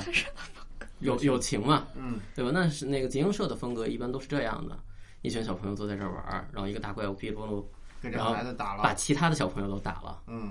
然后这个时候男主人公说：“就我们不能屈服于他。”嗯然后其他朋友觉得对， 然后大家一起努力把他战胜。嗯，所以它实际上以胜利为中心，就是它本身有友情的成分，但是它更强调的其实是这种通过努力而胜利。嗯对，这是少年战你包括像呃《One Piece》，包括像《龙珠》，实际上它始终带有这个主题，就主人公永永远是这种总有一个站出来振臂高呼的那个人，偏救世主式的人物啊，就他其实是大家的依托。当然，这个放在一边，我们再说回到就是刚才，就是从他最后点定了《龙珠》的这个模式之后，然后《龙珠》的人气开始暴增，从那时候就开始了《龙珠》就一王天下的时代。嗯就多少年从《龙珠》在连载的时候，就没有哪个作品能拿到少年将就问卷调查的顶点，嗯，这就个是实力嘛。就是编辑的力量，这是编辑的力量吗？它实际上你说是编辑的力量的话，其实是编辑和作者之间沟通的一个结果。嗯但实际上，就我们今天经常会说嘛，我们今天都看漫画，我们会说漫画它实际上一个商业的艺术，商业的艺术，对，就是它实际上它有它的商业成分。那你最后画完之后，你不是作为一种艺术模式欣赏它，对，就是你也是希望它能盈利的，是的而，且有的时候你是需要媚俗的，是的，对。 虽然说的不甘心，对它里边的结果其实就是，实际上作者的话更多的在里边扮演着一个这种艺术的角色，然后编辑更多扮演商业的角色。啊，所谓的商业，实际上就像我们说的，包括刚才所说的这种，嗯就是说对于读者的一个这种基层性的考虑。嗯，然后还是说《龙珠》的这个初代责编鸟岛和彦嘛，然后他还有一个理论叫横与纵的理论，何宇哦纵的理论，就是他说创作其实有两种创作，嗯一种是横向创作，一种是纵向创作。横的是但实际上怎么理解呢？我的理解是这样，那就他所谓的横向创作，就是作者比较擅长横向创作。我的理解，横向创作其实是一种作者自身的感受性。我喜欢什么样的角色，我觉得这个角色他表现在什么环境里边，他非常帅，非常酷。嗯，我特别希望能看到他的这种表现。你比方说，我们拿一个最就刚才提到的例子嘛，就健次郎每次都是一通快拳，嗯是，然后转身，然后一甩衣服，嗯，潇对洒吧，然后后面那个敌人掏出颤颤巍巍掏出枪来，嗯然后健次郎一回身就是你已经死了，嗯嗯，然后那个怪物那个就敌人就开始爆炸。爆炸了，这个其实就是作者觉得这样酷，嗯对，换句话说就是说，我觉得这样用今天的话说可能比较装逼，比较酷，嗯比较帅。我希望表演这样的东西，我对这样的东西比较燃。嗯作者实际上对于这种感受性、情感性的情节，实际上他他的这种发言力是最高的。对，换句话说，这些地方需要依靠他去传达。嗯但同时呢，就是漫画里边它还会涉及到一个东西，就是所谓阅读的感受性。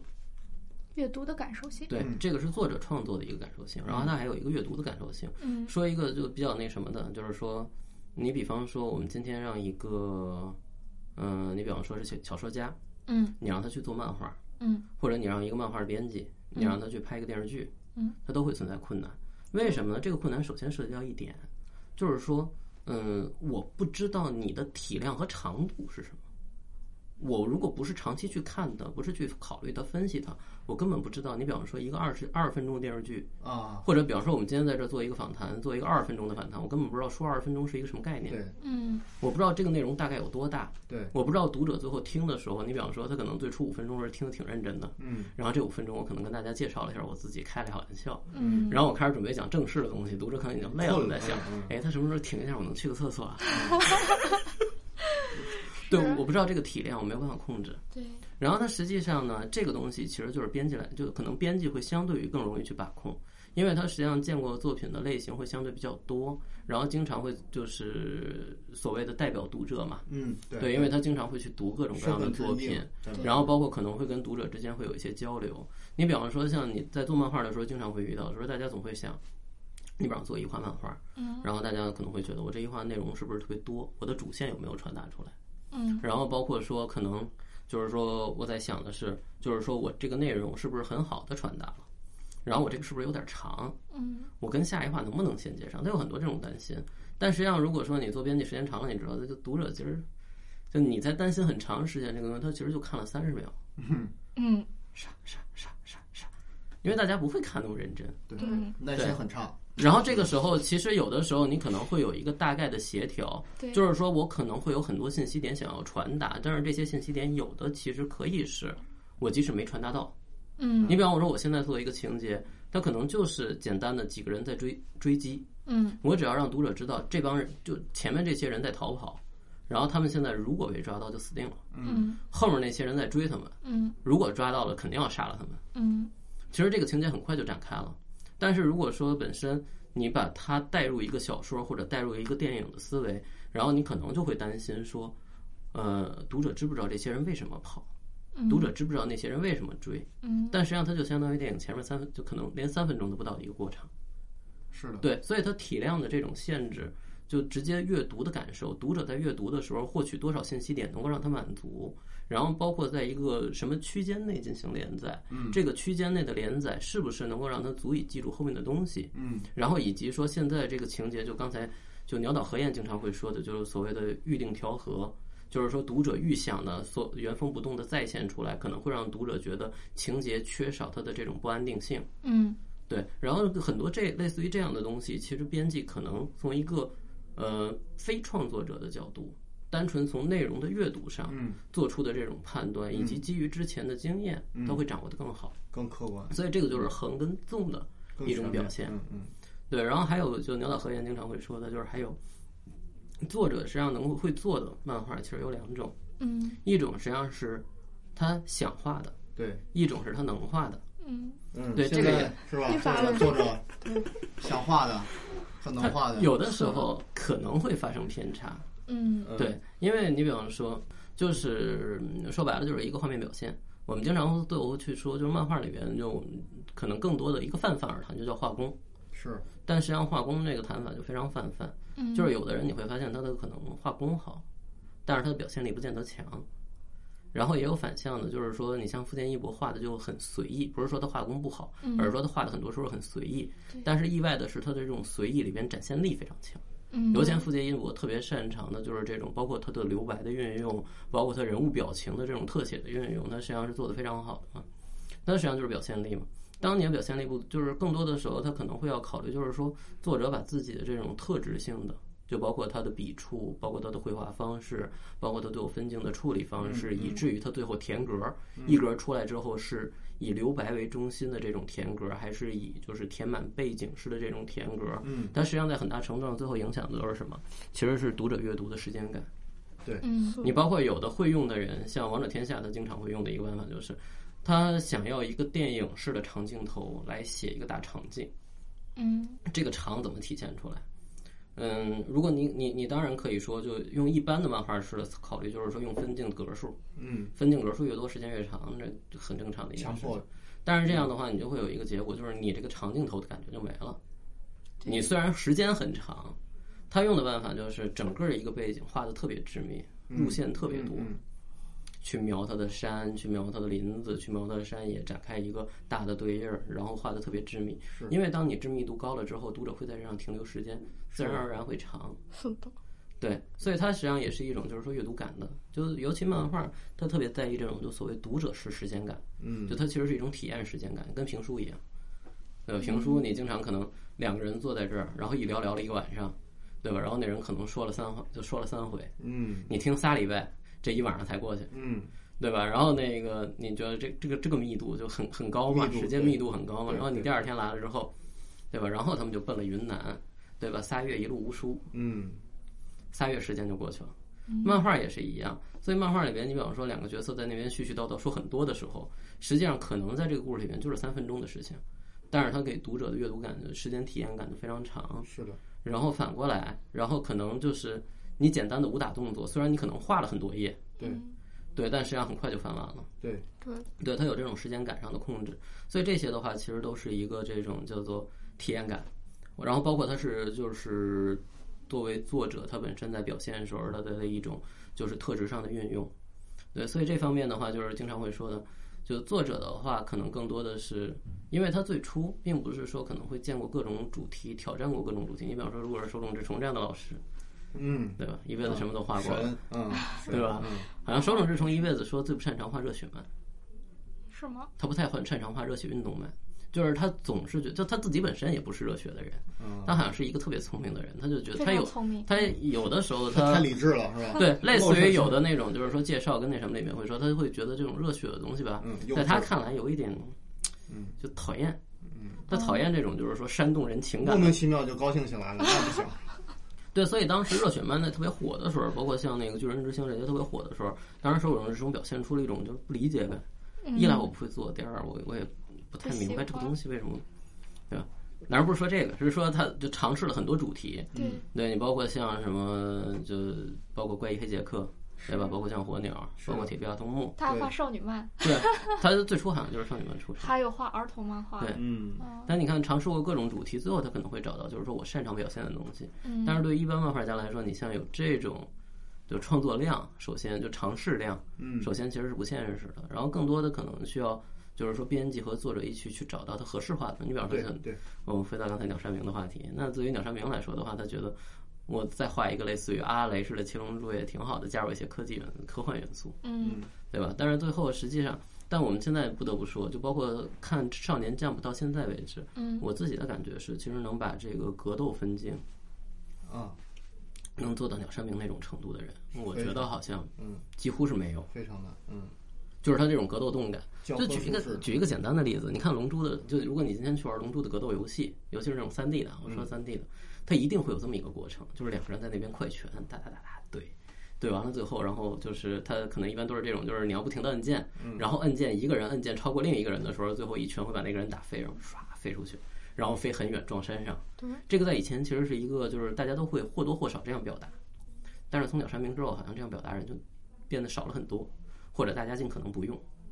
为什么呢？因为你飞不出这感觉来， 你的分镜飞不出这感觉来。然后我当时印象中留的特别深的是，就是孙悟空后来跟完全体的弗里萨在对决的时候有一段嘛，嗯就是当时弗里萨跟孙悟空说嘛，就是我对付你不用双手，啊他，有这么一段嘛。对对，然后两个人后来就缠斗在一起，基本上有点像摔跤，就两个人基本上都离得不远。弗里萨等于就是不停的在拿腿踢他，对对包括拿尾巴去甩、去缠他。其实然后嗯对他当时就是在缠斗在一起，当时这个分镜整个特别流畅，它确实体现出了这种缠斗的动感。嗯但在那之后，好像包括我一般在看，印象中就是说特别着力，像鸟山明一样着力去描写这种就是战斗整个过程中动感的人，就好像是挺少的。原型机那个作者，嗯，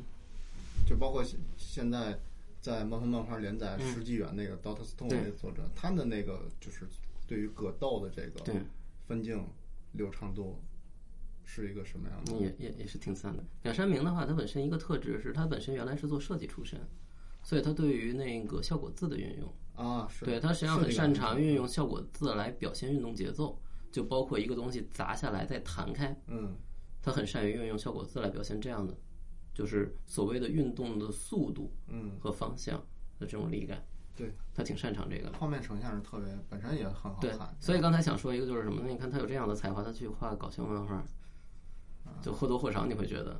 可对，惜所以了最后就讨论之后决定，《龙珠》最后往着战斗漫画漫漫画方向发展。一方面，它可能有杂志整体的趋势，有北斗神拳成功这样的案例，嗯然后另外一方面也跟这个作者自身的素质是有关的，我觉得是。嗯，那还是呃，编辑帮作者找到了自己最擅长的地对，方这就是所谓的有作者想画的，然后有作者能画的。嗯然后呢，鸟岛和彦就三个著名的理论里面还有一个，哦就是说一个编辑要学会做加法和减法。嗯什么叫加法和减法呢？就是说，当一个作者拿了一个东西过来的时候，嗯然后你你要把它变大，就是作者最初提出的，就作者原则上一个理想状态下，作者提出的其实是我想做一个什么样的角色，我觉得他在什么情景下是最帅。这个是实际上这个作品我们经常做漫画的人可能会管它叫这个作品的核儿，嗯然后可能我们在这个核儿的基础上去往里面添填肉，嗯嗯对，然后让这个作品最后能延续起来。嗯然后这个盒儿当它决定了之后，然后你会要考虑，因为编辑本身它在一定程度上代表了市场和读者，嗯你要去考虑说哪些元素放到里面合适，或者说作者喜欢的哪些元素放到里面合适。两个人在交谈之后，让这个作品丰富起来。嗯，然后丰富起来之后，并不是让它一味的丰富下去，而是在这个基础之上，然后再从里面进行元素的删减。因为什么呢？因为你每一画你的长度是有限的，对你整个漫画最后表达完了之后，你的长度也是有限的。就像我们刚才说的，阅读体验很重要，你的长度就篇幅这个东西其实是非常珍贵的东西。是的对，因为你篇幅的增加，就必然要伴随着你的，它并不仅仅是说杂志时代可能是纸的限制，嗯即使我们今天放到网络时代也是，你随着你的篇幅增长，它的页数越来越多，读者对你情节的紧张性，对它其实是有期待，你的情节量在很大程度，换句话说，情节的张力决定了你这些篇幅能不能被带起来。是的然后这个篇幅非常珍贵的情况下，你不可能什么都讲。对嗯五分你钟往的五分钟的自我介绍后边人就困了你往里边融入的元素多了之后，相应的就代表着你表达每一个元素能用的篇幅就会减少。嗯而漫画或者说我们经常会看到的这种，嗯、就说类似于日式的这种商业的故事漫画，它其实非常重要的，并不在于说你最后仅仅是把事情讲明白告诉对方，它其实重要的是一种氛围、情感上的传达。是的是的如果你对每一个元素最后着笔的空间变小，你去表达它的氛围，去表达的情感就会变得困难。嗯最后你可能只把这元素讲清楚也就够了。所以的话，加法和减法本身也非常重要。所以整体来说的话，就我们整个来看的话，其实作为这种叫做读者代表式的编辑，嗯实际上他的工作本身叫做什么，在很大程度上就是说这种筛选、这种考虑，然后以及跟作者之间的这种互补。就我经常会说一个例子的话，他们其实就特别像呃三国时打仗，就是吕布跟陈宫啊这种感觉，就是一个站立在这种就是典型的站立在光里的人，然后他会在前线去厮杀，把自己最大的热情呈现出来。嗯然后之后需要有人在后方，然后去考虑这个，就军事的部署啊、粮草啊这些东西。是然后，并且它会涉及到一点，就是说我们过去经常，中国过去有一个就是叫做什么，就一个一个这种村子嗯或者叫一个小镇，他们本身有类似于村长、镇长一样的人，然后还有叫三老，三老啊这村儿里边儿元老三个会什么之类的对，这村儿里边儿三个最老的人，就身通掌故的人，因为你想一个道理嘛，那那个就是你比方说，在过去，你不像今天，对吧？你今天，呃，看一下天气预报，你就知道明天是多少度。对那你过去播种怎么办？对，就相当于老人是整个经验的综合对体。，然后但反过来来说的话，就是三老一定不能跟村长是一个人。为什么呢哦？因为村长在前线，他在第一线，他需要部署很多事情，他需要处理很多事情。嗯然后本身，第一，他不能说对整个村子照管的特别周到；第二是有可能是，如果村长不在了呢？他是一个这么繁忙的人，他站在这么危险的一个，他站在这么就是紧张的一个位置上，他很有可能就是说这个人的寿命会，也许不会很长。然后你需要有一批一直是跟在他后面，在一线。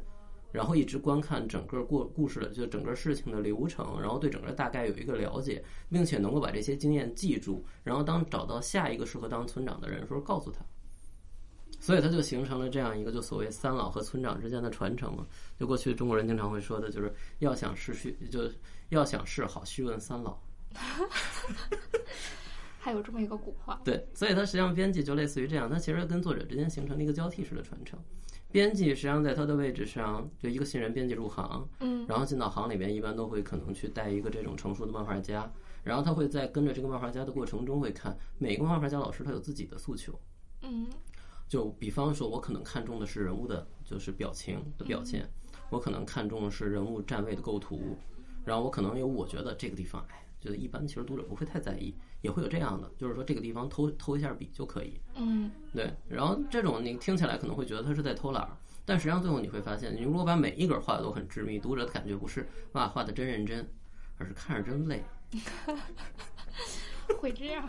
有或多或少会有。然后最后形成的就是，然后它可能包括就是说每一个漫画家自己重视的地方和不重视的地方，然后他在这个过程中跟着这个漫画家是一个学习，对，然后但是他会跟很多漫画家一生只创造自己的作品，嗯然后漫画家当然也会去跟其他人学习很多各种各样的那个手法，但是更多的是他是把这些手法就是借鉴而来，结合自己的特点去尝试怎么样去表现。嗯，然后编辑的话可能会看得更全，就这个人会注意这个方面，这个人会注意这些方面，嗯然后可能会去考虑为什么这个人注重这些方面，而那个人可能完全不当回事儿。是的，编辑会这样，对，然后在这个长期的过程中，编辑逐渐就成长起来了。然后当他看到新人的时候，然后他可能会告诉新人，就是说，因为他见过很多合适的，就很多各种风格的漫画家，他可能会告诉新人，就我觉得你的这个笔触，你的这种风格可能会更适合表现什么主题。然后我之前见到的一个人，他对这个作品是这样一个看法，你觉得对于你有没有意义？他其实相当于这种站在前线一直在看着，然后把经验记录下来，对，然后把这个作为经验，然后让他能够传承的这样一个存在。然后把他觉得合适的东西给一个能合适用的，对，也就是在这样一个基础上，实际上才能做到，就是说我们叫什么？编辑作为读者的代表，这个读者的代表其实就是这个意思，就是说，首先我们保证了读者的这样一个立场、一个视角，嗯但同时，然后能够在一定程度上比读者给出更专业，或者说更准确、更有针对性、更具操作性的这样的一个意见，或者说一个预判。嗯，这个很重要。对，这可能编辑的存在。那我那个时候，比如说像有一类作者，嗯，他对编辑是非常排斥的，就他不嗯喜欢编辑。那这种作者是什么样一种？是因为他曾经被一些编辑伤害过吗？就比如说拿《拾梦者》里面一个桥段，嗯嗯嗯后面拉了一个编辑说你俩是要画搞笑的，就让他俩画搞笑的东西，后面发现也没有名气，然后又写进就要被砍了，感觉被编辑害惨了。就这种情况该怎么理解呢？他的话，我的一个理解，就举一个日本漫画家的，就日本编辑的例子。然后日本的编辑就是叫什么？国内的话，可能现在他可能跟就是就叫做整个行业的模式有关，嗯就是可能更多的是在 Q 上啊，或者通过电话的形式，这种远程的沟通会比较多。但实际上，日本的编辑的话，他们一般。嗯，我们还是回来说少年 Jump 的话，他们可能更希望就是说，如果作者一开始连载就做搬到东京去住，然后他实际上是为了一个什么呢？然后你就会看到编辑就三天两头，嗯，可能也没什么大事儿，就跑到作者家去了。嗯对，就我我们出去打国庆 歌吧，哦或者我们去钓个鱼吧，嗯然后或者一起玩一点儿什么，然后可能一起看看电影。然后它实际上这个过程其实是什么？一个建立信任的过程。这个信任并不是单纯指人与人之间情感关系上的信任，其实它有更重要的一层意思是，就是说我们今天用的语言，嗯但实际上，每一个人是在自己成长过程中，包括接触的文化，在这个过程中对自己的语言赋予一个含义。嗯，然后我们在说一个实际的词的时候，你比方说苹果，嗯大家可能不会错，指的是哪一类。但是呢，我们再说一个那个词，你比方说像，呃，水果，嗯嗯，脑子对里吧想都不一样。之前不是有一个有名的美国的案例吗？就是通过案例审判，就是西红柿究竟算水果还是算蔬菜？啊，对吧是的，啊，豆腐脑儿到底是甜的还是咸的？对，它其实是包括这种实质性的词都会这样。而一旦到了这种可能更抽象的词，比方说我想要一个开朗、向上、能够带来活力的角色，嗯对我觉得这种能传达出去百分之二十就挺不错的了。太难了。是的，嗯或我觉得有趣和你觉得有趣对，不是同一对，个。所以它可能需要长时间的，就是编辑跟作者之间通过各种各样的交流，然后来确认对方说一句话的时候大概指的是什么。对嗯表达对能力比方，嗯比方说，两个人经常通过这种闲聊，各种各样的闲聊，包括一起去看不同的作品，嗯包括可能一起去聊，就最近知道社会上各种事情。这个时候，他会把很多抽象词逐渐变换转换成具象的词。嗯你比方说，我想要一个谁谁谁那样的角色，如果他不做那样的事情，该有多好呢？他比说我，他比我们要说，我想要一个开朗、积极向上、能给人带来活力的角色，要明确很多。对。然后他这个过程本身其实是，当这个过程被取消掉之后，两个人之间的交流就容易产生这样的误会。嗯而在最初，随着这种误会的产生，就很容易形成两个人之间的这种所谓的不信任。隔阂。他最后就两个人不会去考虑说我们两个之间的语言理解上对有存在这种沟通的障碍，我不会去想我我阐述的是不是清楚，嗯最后的结果都是那我说了你同意了，为什么你没按我说的话呢？对那边感觉的是，那我按你说的话了之后，你又让我改，你有准谱没有？你想要干嘛？其实特别难交流，就在于有 有时候你反馈意见给人家之后，就问你听明白了没有？嗯其实是特别善意的说你听明白没听明白，你再问我嗯或者怎样。这个那能听到别人耳朵就是啊，你听明白了没有？嗯，对吧？这个其实很难。你这东西，对你就说用语言直接用声音去传递的话，可能还能有这种语气上、语态上的变化。你用文字敲给他的时候，你就很纠结，到底该怎么把这事儿，别让他误会错了。对他是的，他就有这方面的困难。然后另外一方面的话，也不得不承认，就是说存在一些，就比方说我们当时一直说，就刚才说了，编辑有很多该做的事情，是，啊但是编辑还有一件不该做的事情，在我在我来说，我觉得是编辑一定不应该做的事情，嗯就是编辑始终应该清楚，你不应该去干扰横向创作的事情。嗯，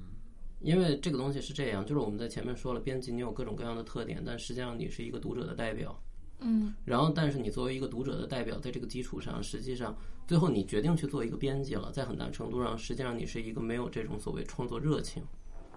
对你已经放弃创作对这条，已路经了。放弃了 创作热情的人。是然后的这个时候，你比方说，嗯，你比你比方说，一个作者来了之后，就是说，我现在想画一个这种典型的，有点像《海贼王》似的热血少年的历险漫画，然后你可能有的编辑一想，哎，我跟你说啊，现在热血的漫画已经没人看了，你要不要画一个这种稍颓废派的？嗯这丧丧的，对这种意见就是典型的，就是说编辑已经越过了自己的线。就当时我们一直在说，就日本的很多编辑给那个鸟岛和彦，就刚才说的一直在说这个编辑，然后一个特别那什么的评价是，鸟岛和彦是一个从来不会恃才放纵的人。就他这个人本身是非常有才华的，但是他的工作始终坚持了编辑的这个位置，就是充满了各种各样的理性、严谨和谨慎。他从来不会说，因为我做这个东西，嗯我对这个东西有经验，这个东西拿出去就一定会怎么样怎么样怎么样。嗯我始终实际上都是在坚持的去仔细的考虑每一步每一步是不是能够确实的执行下来，然后包括作者是不是能够把它画出来，然后读者的反馈是不是这样。我从来不会凭我自己的感觉去说空话。嗯嗯嗯，就归根结底没有说你听我的，而是对说我是在服务你，用我的对所学和经验来为对你所以为你的创作加分的这现么在一个只状能做态。到我出的主意、给的建议，他不采纳，我就不生 气。对对对，我不会强加于他，就只能做到这个程度。呃所以他这个哦但是你说让我完全不给他出什么建议，这个我现在还做不到，还哎做不到，还做不到，还哎所是以有点越线了。嗯嗯所以那可这能个是不是跟具体的作者也有关系？他其实我觉得回到一个核心点上的话，就是说编辑既然做，我觉得是吧？就嗯，既然做了漫画编辑的话，就要甘心情愿的认为自己就是个扩音器。是的，实际上，更多的时候，这里边所谓扩音器，最后里面有两个重要的事情。第一嗯个是仔细倾听作作者诉求，嗯，因为这里边有一个问题，即使他是作者，我们刚才说了半天的读者，嗯读者可能说不明白自己要什么了。嗯，作者也说不对我，明我白。这句话好像特别招恨。 我觉得我这句话就把两边的人都得罪了。没事没事，说。就是作者有的时候可能也没有办法很准确的阐述出自己要什么。嗯，对，因为有的来时候作为作者发嗯声，你是 吗？我我觉得 你就说是的，嗯是的，确实我就是这样的。嗯对，然后实际上编辑需要通过长时间的交流，包括可能就同一个问题的讨论，以及涉及其他问题的讨论，然后把这些讨论的结果做一个对比，最后去判断作者可能想要的是什么。嗯，因为有的时候，你比方说作者可能我就想做一个深度的故事，我觉得深度故事读者都看不懂，嗯但是作者想强调的是它的深度，就是说我希望我的人物是有他的思想性、有他的成长的。嗯，我强调的不是我一定要让读者看不懂。对是的， 对，如果有的时候理解发生偏差的时候，当然不会到这么极端，但有的时候会是这样。就本身可能作者最后他经过嗯，比方说和编辑快乐和不快乐的交流，在考虑自己创作的内容是不是能够准确的表达，在整个这个过程之后，他对于自己形成的这样一个观点，其实是有的时候会形成这种所谓的过保护。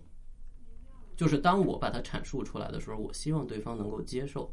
如果当我觉得对方没有很好的，或者说像我预期一样接受这个观点的时候，我可能会产生烦躁感。嗯，如果我这种烦躁感已经产生了，你还对我的观点妄加评判的时候，我就会拿出母老虎保护孩子的状态，嗯，您可以去说闭说嘴那比，你不许说我的孩子，你凭什么说这 种？您可以说说那个 B 三二那个例子。嗯，就是上次说咱们聊天说那 B 三二那个，那个母鸡下蛋那个。啊，嗯对，那是一个挺那什么，挺好的故事。嗯啊，啊，就之前，然后当时聊到，就是现在挺火的，他那个叫他的那个中文翻译叫什么？我看现在 B 站上动上了物一个狂剧《想曲动物狂想曲》不要对，看 B 站，是漫画漫画有连载。漫画漫画上有漫画的连载。嗯，这个要后来要剪一下。嗯，啊，好的，把它就是剪漫掉。画漫画上那个连载作品《B 四代》，嗯嗯，里边有一个故事特别好的印证了刚才邢老师对讲的那个原理。嗯我就不解爱那说个叫疯疯狂什么？那个疯狂中文哦动是叫动物狂想曲对，《动物狂想曲》，然后它里边实际上就是它有一个特别好的，就是说叫什么传达作品的世界观。对，经常会说细微的传达视频作作品的世界观，我们总会说这句话，当然有的时候这句话就很难，有时候很容易成为一句空话。嗯，这就是为什么经常就说一个联想吧，就算一个联想吧，就是经常大家会说，好像创作这种现实风的作品会相对比较容易得到人气，而创作幻想风的作品会相对的人气会低一些。但实际上为什么呢？其实并不是说读者对于现实风的作品有一个非常强的诉求，而是说很多幻想风的作品它没有办法达成它世界观里逻辑的内在统一。嗯，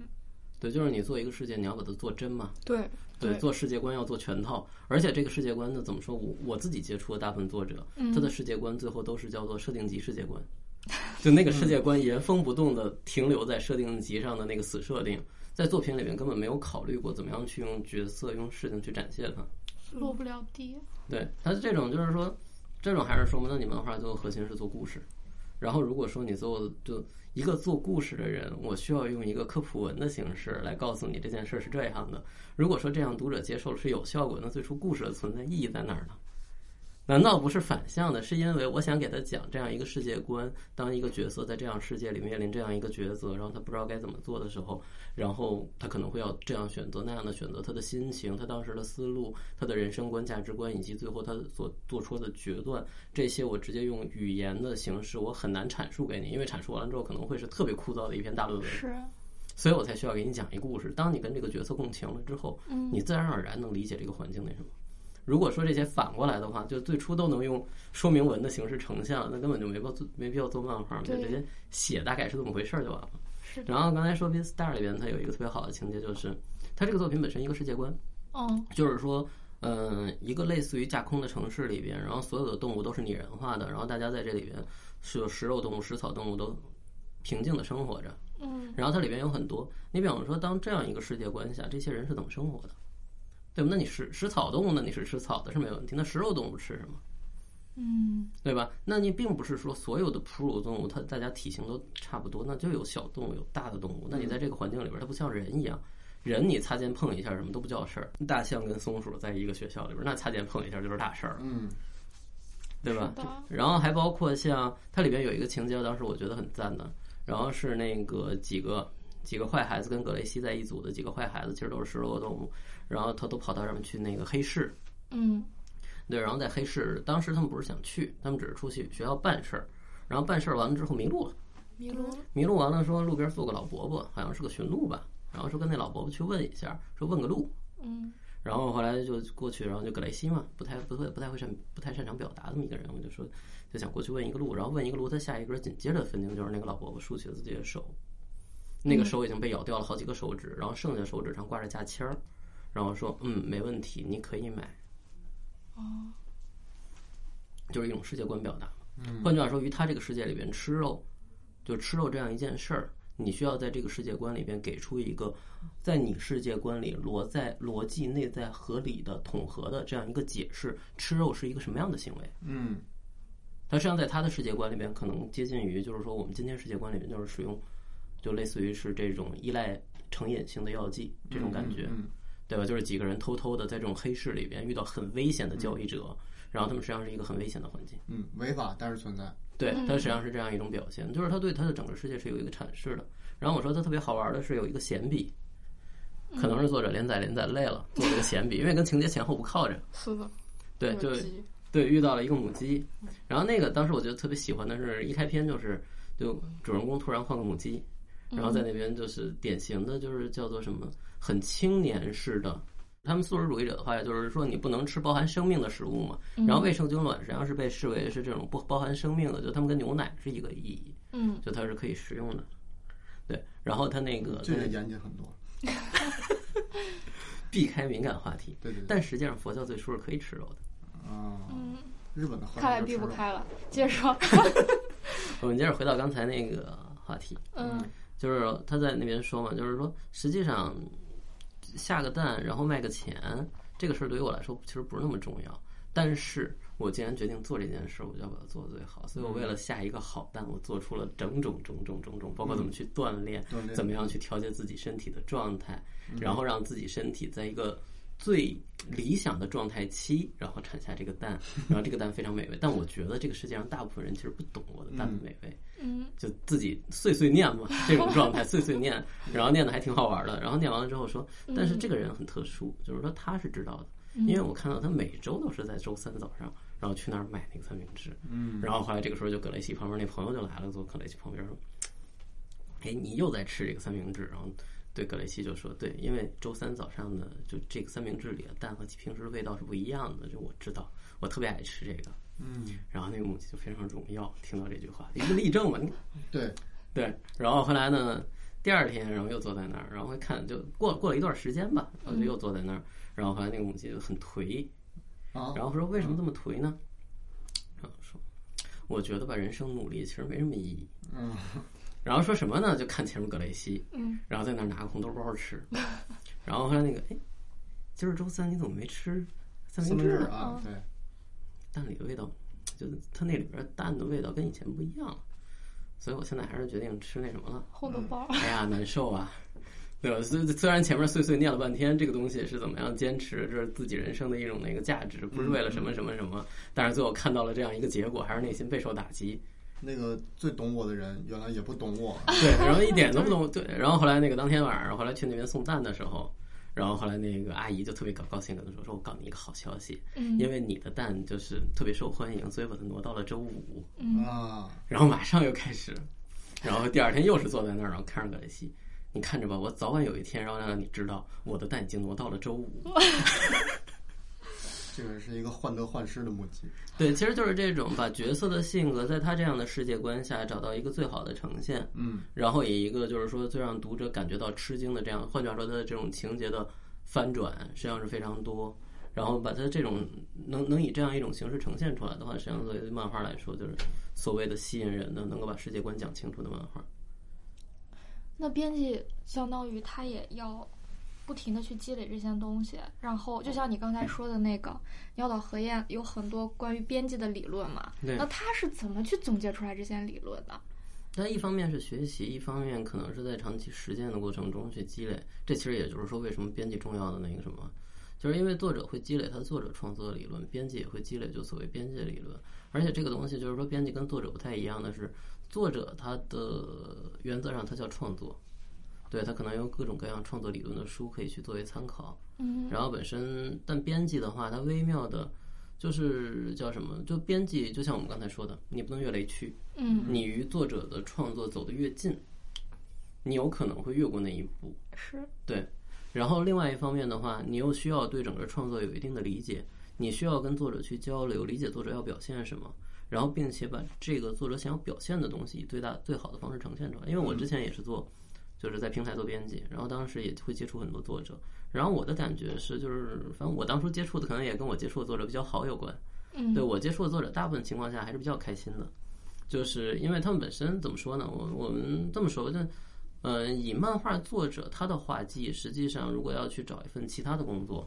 其实并不是特别困难，嗯而且可能收入会比漫画作者要高。嗯，但是他最后坚持去画漫画，很大程度上其实就是所谓的这种创作者热情，就是他想有想要表达的东西，对他希望能把它表达出来。是的，然后这个时候，如果说因为而反过来来说的话，只要是这样的作者，嗯实际上多少都会有苦恼。就因为这个东西，就大家经常说，我们就所谓的产后焦虑症嘛。那你在那边特别认真的画，特别认真的画，然后一边画一边觉得我简直就是个 天才，这个作品真是太赞了。嗯对，它可能是我人生最优秀的一部那什么。嗯然后等到画出来之后再翻翻，这东西会有人看吗？ 对， 对，一个一百八十度的转弯儿，嗯那这种状态其实很常见。换句话说，其实是一个什么呢？它其实是一个那个，我觉得吧，实际上是一个信息差的问题。嗯，就是说，作者他在创作的时候，就他要创作的角色，他要讲的故事，他都很清楚，那他对自己想出来的嘛，对，对吧？然后他在创作的同时，其实大脑里面补足了大量的信息。嗯，但反过来，当这个作品成型的时候，读者并不是说对吧，翻开作者的大脑看一看，读者翻的是漫画，他只能从漫画最后呈现出来的内容，对这个作品的大概有一个了解。嗯所以它这个呈现里边就必然伴随着一种可能每一个作者都会有这种感觉，就像是隔着一层纸在跟对方说话，你说的声音很多都被遮挡住了，你的表情对方看不到，你也不知道对方最后要给你一个什么样的回馈。然后想要传达的东西，就自己可能会觉得很迫切，但是换了各种方式去表达，但是表达的效果都不好，最后无一就只是篇幅越来越长，但是想要传达的那个点，就感觉好像始终是绕着那个点在走来走去，嗯嗯，始终没有踩到那个点上。是，对这种，他其实会有很多这样的烦恼。相反的，如果这个时候他能够找到说有人能够在一定程度上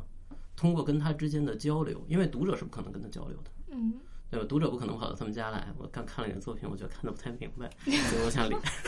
而且就是不能在这个作品呈现在读者之前就跟读者产生了联系，产生了这种交流。对所以的话，那个作为编辑来说的话，他实际上之间是可以进行这样交流的。如果他发现编辑本身对他想要画的东西有一个了解，然后并且编辑可能能够在一定程度上帮助他想要表现的东西表现得更好。嗯那么在这种程度上，呢，其实很多人是愿意说，包括甚至于说是修改，或者是其他的，包括可能需要去练习，需要去参考。然后他很多人其实是愿意接受这样的意见的。对，一旦这个作品呈现出来，你再去做修改，嗯，嗯，那其实就晚了，就完晚了。对，对，对，所以就回到刚才的话题上，我觉得其实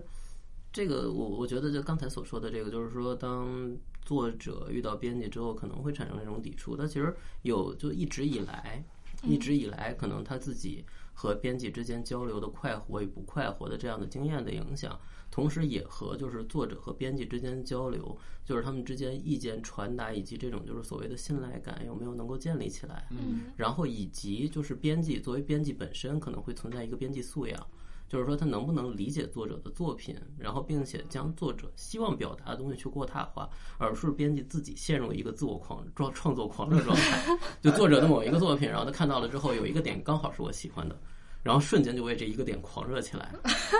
就作者想要表达什么其实不重要，我觉得这个点太好了，还有这样的编辑，对，这样也是有的。我我曾经也见过，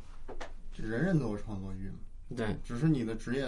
要求你限制了自己。他这种其实就是典型的，就是说，实际上叫什么？两个人去聊，就作者跟读，就作者跟编辑之间去聊，然后这个东西怎么做怎么做，实际上这个就很正常。就包括有的时候可能会给出一些越线的意见，其实也没有什么。但最后不是说，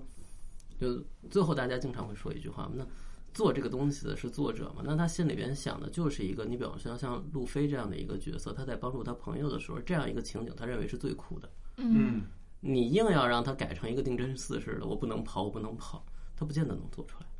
最后核心去做这个充满了热情和创作性的这样的情节的部分，其实是由作者来担当的，因为他毕竟不是编辑做啊。嗯那你非要做成一个这样的，那作者不会做。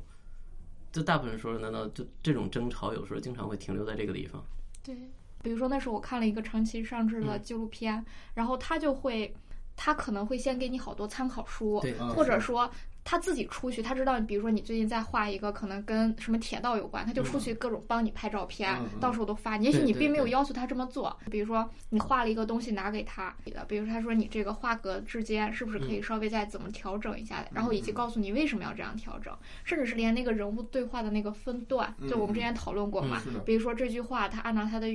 声啊音语延态下来，啊哪个地方断是最舒服语的，感对，对，包括标点符号都非常，嗯就从一个很宏大的、很对嗯无效的，到非常细节的、很有用的，就他都给你包着，对，这好难呀。那所以过去经常说，那大家回到最初的话题，那漫画编辑是干什么的？然后对一般呢，我们经常说的，那漫画编辑最后除了不动笔，其他的作者不愿意干的都会管。就你比方说，如果作者本身他类似于是作者本身写故事会写得很好，嗯然后呢，有的时候作者作者就典型的故事的创作完全由作者来完成，然后编辑只是作为一个读者，我可能更多的是就是说我这个地方不明白，嗯你没讲清楚，嗯你的角色没展现出来，嗯，你究竟要表现什么样的人？对那你这里面根本就没有。对，如果说本身作者本身可能是一个，就是说我对某一个情节特别执特别执着，我希望最后能落到到这个关键情节上，然后前面的部分我不是特别清楚，或者说我本身不太擅长讲故事，然后这个时候他可能就会提供大量的，比方说。我好像看过哪样哪样的东西，会有类似于这样的桥段，你看跟你要的那种感觉是不是相似，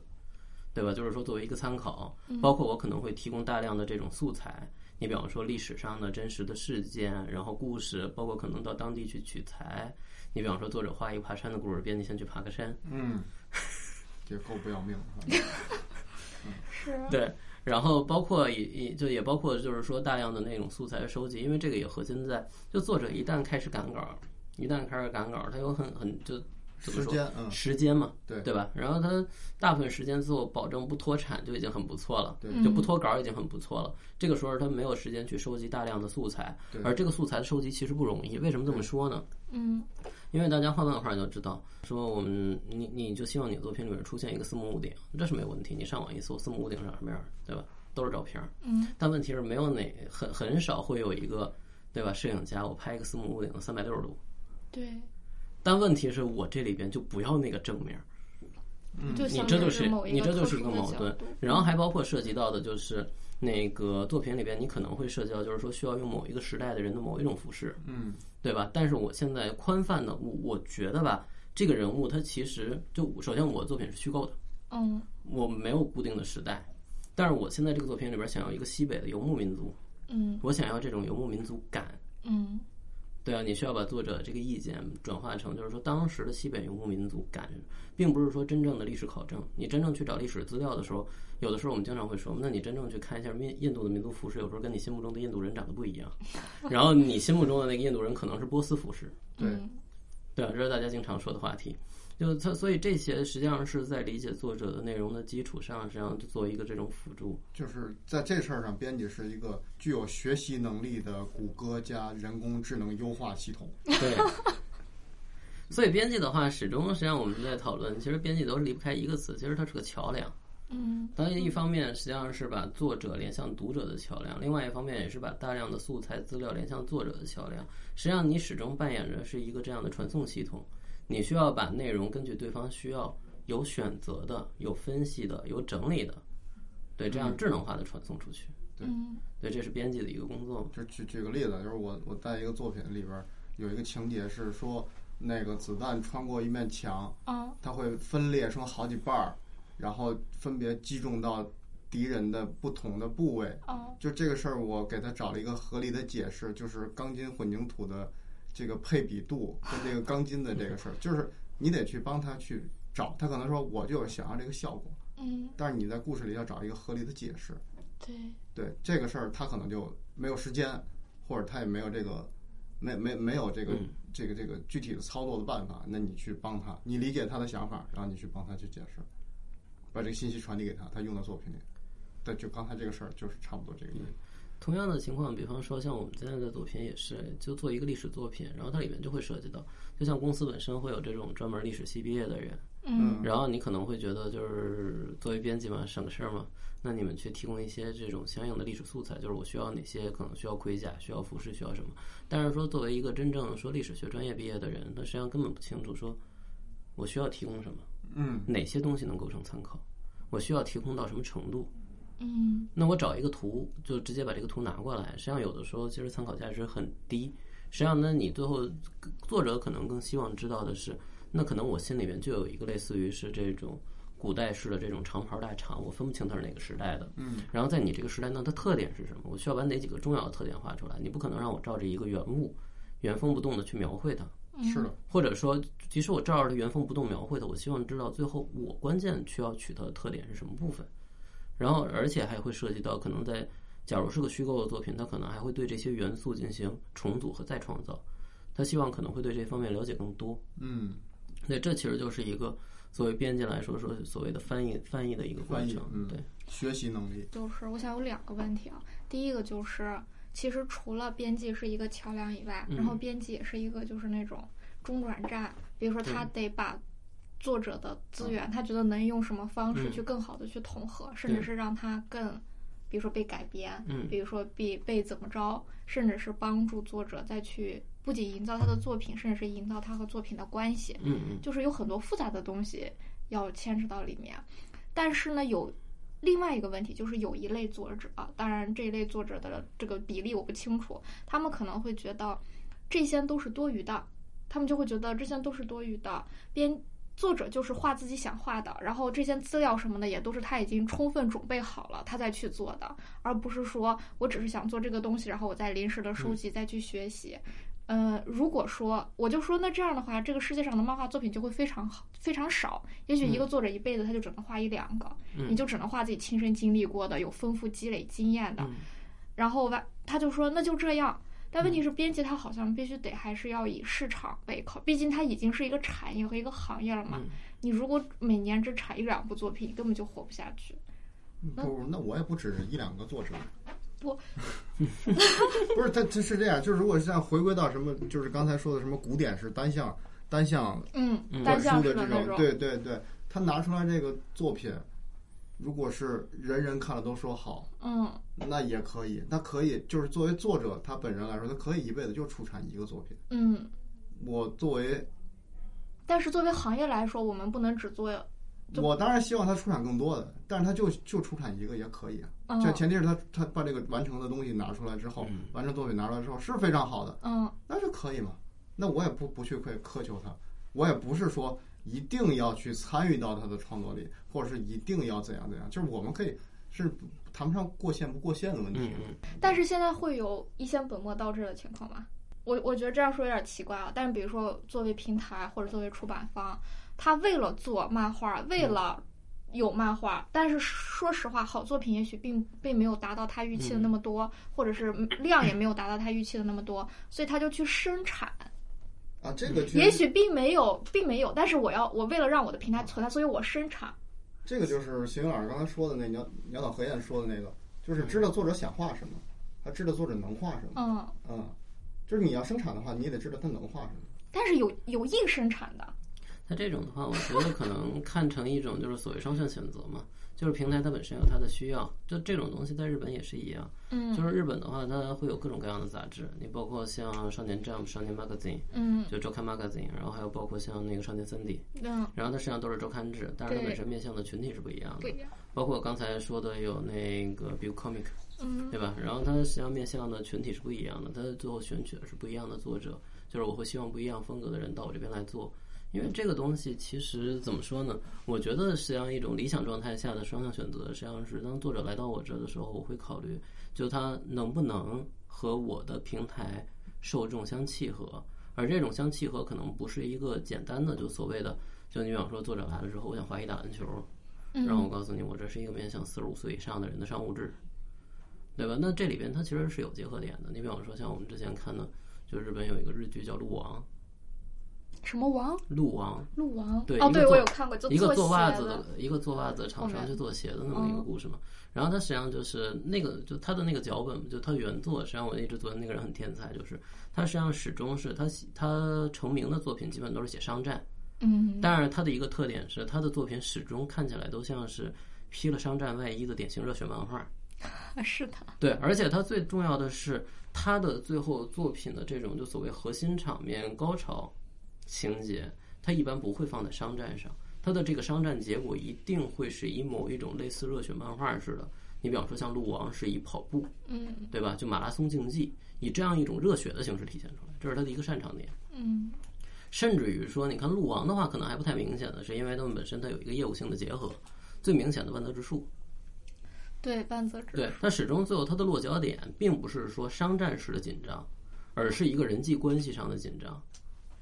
对，所以同样的情况下，就是说作者，你比方说他会想画篮球，然后但实际上并不是说篮球就一定和我的平台这种广域上的没有契合。嗯实际上在这里边，它其实有很多可以调整的方向。就是说，作者你可以去画你喜欢的篮球，然后在这里边，比方说你反对不反对加一部分什么，或者这部分你能不能驾驭，它其实是有这种微观上的这种很多去调节的点。嗯，而这种微观上的调节的点，很大时候能达到一个非常广域的这种，就是所谓大家的一个叫做磨合之后产生的东西，是作者想画的，也是这边所需要的。嗯，对，然后这种情况下，如果说一刀切似的，对吧？那我就是做商业，我就是要做商战。那你最后篮球，你听篮球，哎，一边去，少年漫一边去。那这样选择就会变得，就对于实际上，它对于作为编辑、作为平台来说，最后的结果是你可选的人越来越少，嗯，或者说你可选的优质作者资源越来越少。嗯，对，就大家自我经常说，那作为一个平台来说的话，你需要就是说考虑到两点：第一点，你自身的定位，你的读者的特点；另外一方面，你要广泛的去考虑如何让各种各样的题材和你进行广度结合。对，结合这个两这方面的话，其实于平台来说，它并不完全是作者就选择作者所需，它里面还有两个涵盖，一个是首先读者有他的一个核心诉求，嗯，另外还有一个读者他会有他的边缘诉求。你希望读核心诉求，你永远希望它越鲜明越好，让所有符合我核心诉求的人都来看我的东西。但同时，并不代表说，如果我的核心诉求跟他的核心诉求不太一样的情况下，一边待着去。嗯它不能是这样，它肯定会是，就是说我还有很多其他的这种能够吸引你的点，把你吸引进来，也就是所谓我们经常所说的阅读的这种，就是说协调性。嗯，就是说，当你去在我平台上去看漫画的时候，并不是一味的给你推荐同一种题材、同一种故事模式、同一种角色类型的东西，而是我要考虑你整体的阅读效果。对，这个实际上现在我之前原来在做平台的时候，就我当时还在平台的时候，嗯然后当初的平台基本都是这种，就是说我们自己标榜是漫画平台。嗯，漫画平台的特点就是说大量作品嘛，对，作品海战术。对，就反正有大家看不看放一边儿。对，但后来所有的就所有的平台后来都理解到了一件事儿，就是作品海战术没有用。你收集了大量大家不看的作品，然后你那个更新就是个数字，你只有在提数据的时候才有用。更多的时候，其实还是就回到了，反而是平台逐渐回到了杂志式思维，就所谓的读者的阅读场景的预设，并且根据预设场景，然后给他就是说考虑他的阅读体验，你按照阅读体验来组你的内容。具体什么意思呢？你比方说，你可能是一个人，你可能周一的时候，对吧？周一晚上。对吧？刚刚结束了双休，然后这个时候正是心里面比较那什么的时候，心里比较失落的时候，可能会有一些类似于治愈性的哦，鸡汤似的。当你到了周三、周四的时候，正好一周疲惫积累的差不多了，可能晚上你会愿意个看一个偏惊悚向的、偏惊悚向的，让自己提提神稍微有点儿精神、嗯提提神儿。但实际上有这种阅读体验，这就是为什么我们刚才回到刚才说，你比方说少年将不要，对吧？即使是那种状况，他会考虑可能要留着《悄悄嗯奇猫冒险》这个惊作品悚，嗯因为它需要它的整个阅读的一个配合感。嗯所以就在当时的时候，当时实行的这种漫画平台，包括像幺七啊，包括像布卡啊，实际上当时整个状况都是这种，就是说大作品库，嗯你到里边来选。但实际上最后的结果是什么呢？就是我我自己的感受是我天天在那边看，对吧？那我上午坐在那儿，就是决定看看有没有好的作品吧，然后就开始一个一个看，然后一直翻到下午，我还没找到一个让我觉得我愿意读下去的作品。嗯，就是你的，的大作品库最后反而是导致了用户使用的体验的下降。相反，如果说你可能就是一共二十几个作品在更新，按照日子，今天是什么，今天是什么，今天是什么，然后准时的推送给您，你打开看一下。其实你真正说，就所谓大家我们都在说，大家用的是这种碎片时间，你一天的碎片时间能看几个漫画？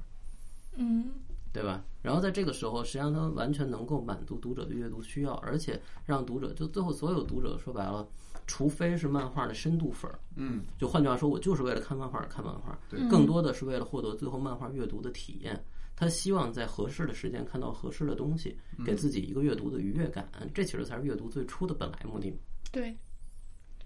对，所以回到这个话题上，也是说，就刚才所说的那个话题，就它并不是说，在我去选作者的时候，我跟作者之间是一个这种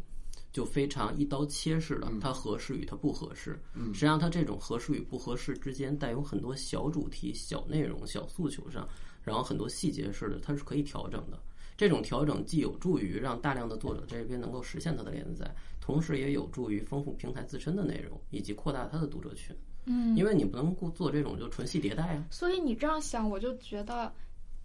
就虽然那个小西永之助，就是以前嗯 Big Comic 的初代主编，然后他就说我是一个杂志的编辑，我不是嗯漫画，我不是漫画的编辑，但其实杂志的编辑，甚至平台的编辑，然后漫画的嗯编辑，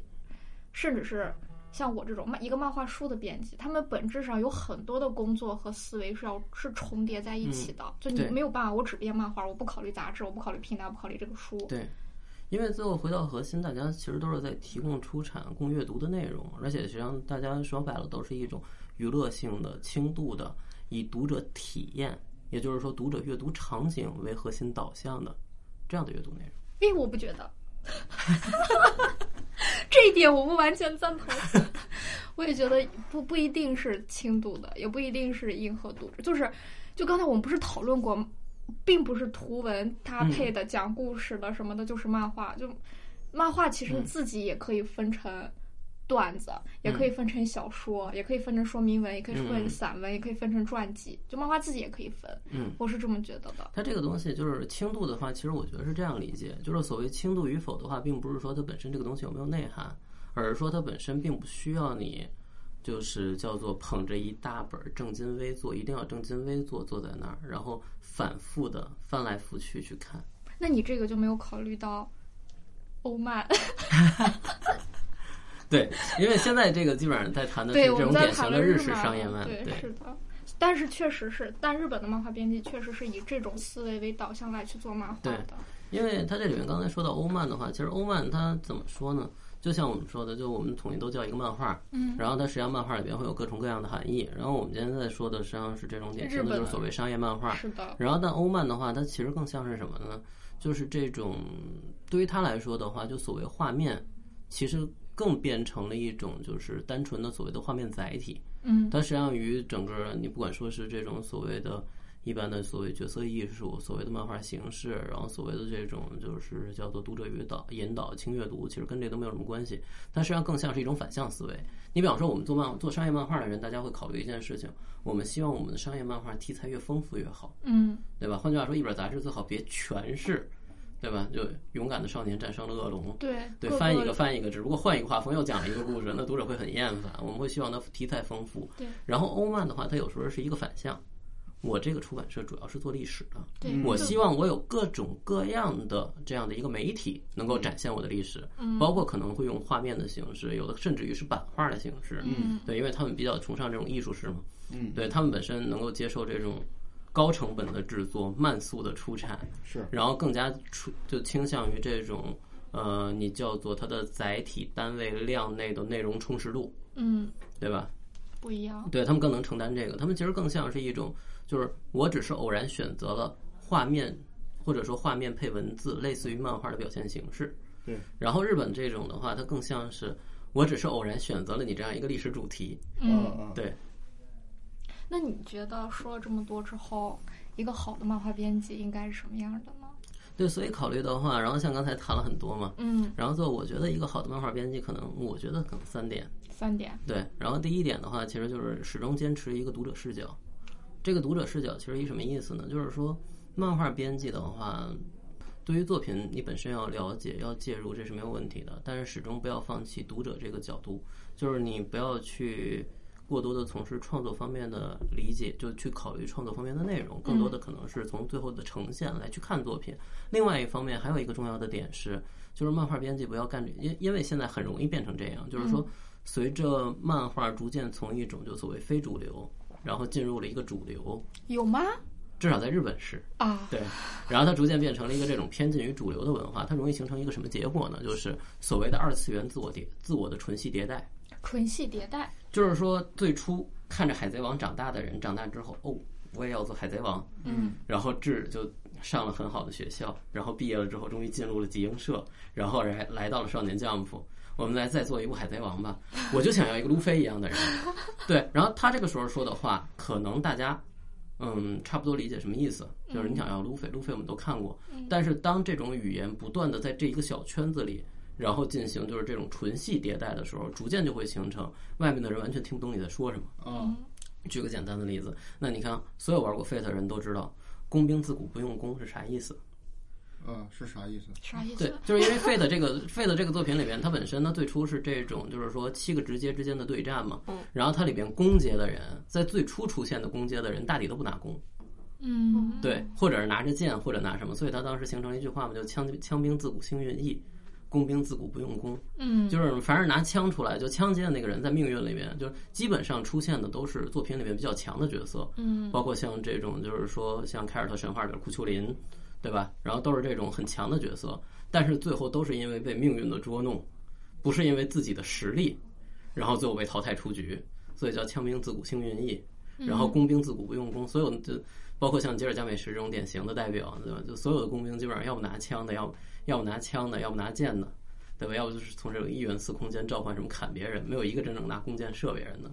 对，它形成这样一个时候，就会变成，就这个就是所谓的叫做纯系迭代。换句话说，它就就形成了，当其他的一般读者想要进入这个圈儿的时候，它有门槛儿了，嗯啊，你们说话我听不懂了。嗯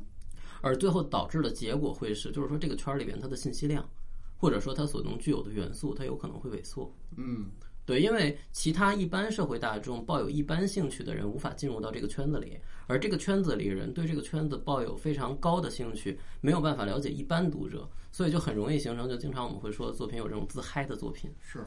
作者跟漫画家两个人聊得很开心，这个地方应该这样，这个地方这样。那你觉得我这个地方这么表现是不是有一点？你比方说，我想表现一个这种很傲娇的情节，对吧？然后实际上我用的是一个这种高度集成的表现。你比方说最初的时候可能是一个。呃，不说傲娇吧，就我们经常会说的，大家经常会见到的情节，最初可能是一个不良少年，对吧？一直都是在干这种不良的事情，突然有一天，然后就是为了表现他其实是有善良的内心的，嗯，然后看到路边的这个落难的小狗，然后给他盖了一件那什么，嗯对吧？然后最初可能是一个偶然性创作，他为了展现这个角色的丰富性，嗯，然后也就是反差嘛。然后到后来呢，逐渐就变成了一个桥段，固有桥段。然后再后来呢，这个固有桥段可能会升级，升级之后的那个桥段，然后如果升三四级之后，然后直接被拿来使用，有可能读者根本不知道你要表现什么。就单纯的为了表现这个而表现这个，对，就变成了一个单纯桥段的应用。举一个简单的例子，你比方说，大家经常会看历史，就是做历史剧的时候就会有，那你当戏做的人，嗯然后你被抓了，你的主子可能会派人来接你。嗯你的主子进来的时候就跟说：“哎，你们跟我走吧。”然后跟我走了之后呢，那个我把你们救出去。然后就你一般看历史剧的人就哎，主子来救我了，然后弄出来之后咔咔咔的给杀了。嗯，然后你逐渐就会形成一个观点，就是凡是落难的细作，千万不要听主子来救。是的，就变成一个套路了，对，变成一个套路。但是这个套路它就有一个问题，就是它里边有的人理解，有的人不理解。就常看历史剧的人，就你如果最后这个套路你变成了，就是说这时候就可能进来以后，哎，你们跟我走吧，你们的主子让我来救你们，然后那几个人，然后干脆就直接拿出刀来把救这人给砍了。啊，我以你为直接表现，对你直接表现这么一个情景，其实你相当于是在套路基础上的一次翻转，又一次但一般人看不懂，看不嗯懂，对对一般读者为什么，嗯对吧？所以这种时候需要是什么呢？你就需要说明，嗯你需要在一定程度上加入说明。你比方说，你需要在前面可能试探性的这几个人就说，对吧？那这个主子，我们我估计他不会放过我们，嗯我们做坏了这样一件事儿，嗯对吧？你需要就考虑两方读者他的信息接受程度，以及对这件事儿最后的他的接受。所以，他这个就是说，所谓的未形成纯系迭代，嗯一旦形成纯系迭代，就变成了这种门槛儿，就两边谁也不理解谁。对吧？我不知道一般读者不知道，我觉得这种事情挺常见的，那进来就一定会弄死他们。那我觉得这些人杀了他就挺正常的，为什么还得解释呢？你变成这样，他就没有办法去交流了。所以编辑始终在各种意义上，你要始终保持一种就是读者感觉，嗯所谓就是能了解一般大众会怎么想，然后尤其是就是你要面向的市场的大众，他们会怎么想，他们平时接触的是什么，然后在这里边去找作者和读者之间的结合点。嗯就是很多事情就并不是说，比方说类似于刚才我们说这个情节并不是不可以做，而是说你需要在里边去考虑折中性的给出一些解释。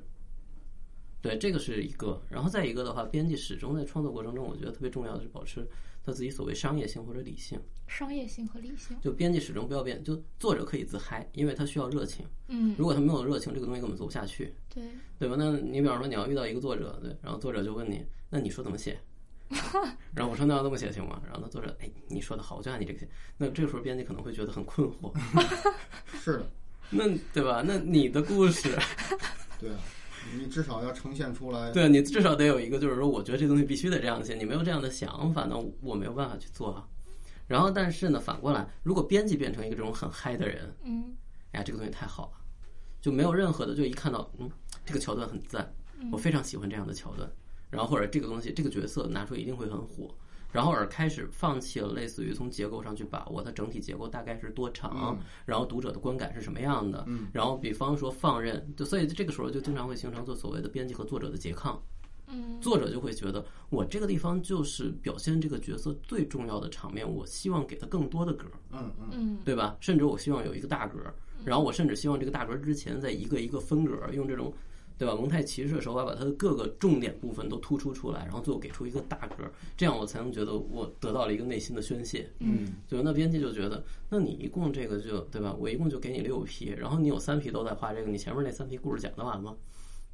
你就会有这样的一个对抗，但是这种对抗的结果，实际上它其实是一种好的。如果编辑变得跟作者一样，哎，前面那故事我跟你说一页，印个黑，然后上面拿白字儿把它打清楚，然后后面就开始分格去表现你这个大场面。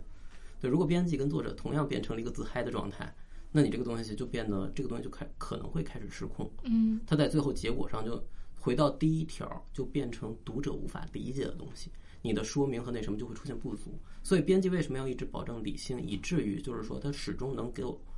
叫做客观的看待这个作品，包括这个作品读者能不能接受，也包括这个作品从目前为止这种创作理论上它的哪些地方合不合适，以及最后预判它阅读时候的这种呈现出的阅读观感是什么样，这个很重要。是不能都跳到这些对，过细的、这对种过局部的这种。所以始终让自己在一个冷冷的横的角度，嗯，啊，不是一个冷冷的纵的角度来看待这个横的创作。对这样对，对，然后第三点就是编辑找好自己的站位，始终做一个好的扩音器。嗯对，就不要那个嗯可能就包括，因为它其实跟前两点有关。就编辑始终明确的是，你是商业的代表，你是读者的代表。嗯，对你不要去过分的干预作者他有热情的地方。那如果把一个作者热情磨没了，你这东西就没法做了。嗯对，所以我觉得有这三点，应该就是我我觉得应该是比较赞的一个编辑。嗯。好了，我们不是讨论了一堆吗？然后这其实是我们讨论的一个前提，然后我们嗯对把这个大前提和知识放在我们背后，对，我们来说说中国有没有好的编辑， 有没有好的漫画编辑？那这句话其实挺常听的，因为本身就因为包括之前跟平台合作的关系，包括之前做黑白漫文化的时候呢，就跟日本的这种包括漫画家、编辑，然后相关的人接触也比较多。嗯，对，然后而且很多就是说对中国的漫画市场比较熟悉的，是啊包括有的可能在中国的漫画杂志做过主编，嗯，然后有的可能做顾问，对这种，然后他们经常会说的一句话就是，中国实际上缺的是好的漫画编辑，嗯，对，这里边用缺缺的是对，嗯缺的是不是没有，这已经是一一个结论了。嗯，对，但实际上我我自己一直觉得吧，这句话其实我一直是从一个积极的角度来理解，嗯因为它实际上这句话，就你任何一句话，你单放在这儿，它其实叫做没有办法准确的传达它的含义。它每一句话它都有它的背景，嗯但实际上这句话的背景是什么？是什其么实是中国当时大部分人在讨论，就是几个观点嘛，就是说中国没有好的漫画作品。对，为什么中国没有好的漫画作品呢？因为中国没有好的漫画家。为什么中国没有好的漫画家呢？因为中国的漫画家可能有各种原因，就是比方说画工不行，分镜不行，然后不会讲故不事会。讲故事，但实际上，所以在一段时期里边，就是当时中国漫画行业发展比较快的时候，然后当时各个公司嗯包括出版就出版行业，嗯包括可能非出版行业都会请很多日本的漫画家，嗯，然后报到这边来，包括就去办这种类似于是奖学，讲学讲，然后也有的可能是作为编辑来这边征收作品，嗯然后他们在这个过程中发现，中国的漫画家其实本身画工好的有，嗯然后本身分镜很流畅的也有，然后他们本身也不是说就所谓的没有新意、没有创意，他们其实有点子，对最后最后没有这些没有变成一个好的漫画作品的原因，其实是这个好的能力和好的点子，最后没有经过一定的渠道能够固化下来，嗯或者说形成故事，嗯没有被诠释出来，嗯而是说这样原封不动的停留在这个位置上。也就是最后我们可能看到的是画工不错，然后有一些好的点子，好的点子主要在设定集里，嗯 嗯 对，是这样一个环境。然后最后他们提出的就是说，实际上中国不是没有好的漫画家，其实是缺好的漫画编辑。换句话说，怎么样让这些点子一步一步，嗯能够以一种适应读者、读者能理解的方式把它展现出来？嗯因为这个部分就是说，我们说创作里边灵感的部分很重要，但是后期通过逻辑把这个东西一点一点诠释出来。比方说，你最初可能只有一个想法，是嗯的，然后把这个想法逐渐变成，就是说你要选择一个什么样的时代做故事，你要选择以一个什么样特点性格的角色放在这个时代里来形成故事。嗯对，对，这一步一步实际上都是需要不停的把它转化翻译，类似于是转化翻译，这样不断的把它运作下来，到最后才能形成一个作品。对而这个作品这个过程中的话，其实很多时候面临的就是所谓的最后核心结果，其实都是把最初你的创意向读者阐释出来，它里边要完成一步一步小的阐释，嗯然后最后才形成整个一个大的阐释，就是读者最后变成读者能理解的故事。嗯然后这个过程其实编辑的作用很重要，所有以的至于就是说中国的漫画作者有了一个好的想法，这个想法他不知道该跟谁去讨论，我只能试着去创作，嗯试着创作完了之后发出去，读者可能会对我的漫画有一个评价，这个可能变成了他最初的这种就是说。信息获取，嗯但是这个信息获取其实相对带有很强的，就像我们刚才说的，第一，它可能有滞后性，我这个作品发出去不定多长时间才能有人看到；第二是它可能会带有一定的不确定性，因为读者阐述的不一定是他特别直观或者特别准确的想法，嗯对他会有这样的问题。所以这个时候没有编辑的话，对于作者来说，就像我刚才说的，那作者其实我我一直觉得就跟那个大地震之后的难民一样一个状况。 对，那作者自己在这边创作，然后我觉得我很努力，然后我在做试图做我最好的作品，嗯然后但是整个过程中好像没有人能帮助我，嗯对吧？你们都说读者在，就像外面，对吧？就我被埋在底下，然后就听外面就都在喊有人吗？有人吗？有人吗？但我也没看见那人在哪儿，也没有人能跟我说一句话。我在这边喊了半天，也没人理我。嗯他就是这个状态，没有编辑的时候，他就是这个状态。所以在这种程度上呢，在这个情况下，所以有了这么一句，就是说中国缺好漫画编辑。为什么缺呢？但是另外一方面的话，它其实也代表了一个那什么，这个的话，其实我一直觉得它实际上也是叫做日本的这种，就他们所谓的漫画前辈，嗯然后实际上对中国的漫画编辑的一个就是期待。为什么呢？因为刚才我们刚才讲了很多，漫画编辑最重要的作品，最最重要的作用，它其实是一个读者的代表。嗯，换句话说，漫画家老师可以跑到，就是可以到中国来教大家如何画漫画。我可以教你去做分镜，嗯我可以教你，就是说，比方说怎么用线，怎么贴网，对吧？这些我都可以教，但是编辑这件事情其实很难教，因为我只是说，就我作为一个编辑，我可能只是了解日本成熟的市场，或者说我对日本市场比较了解的。对，你让就换句话说。对吧？我跟中国的读者说话的时候都需要翻译的情况下，你让我去代表中国的读者给你当个翻译，嗯，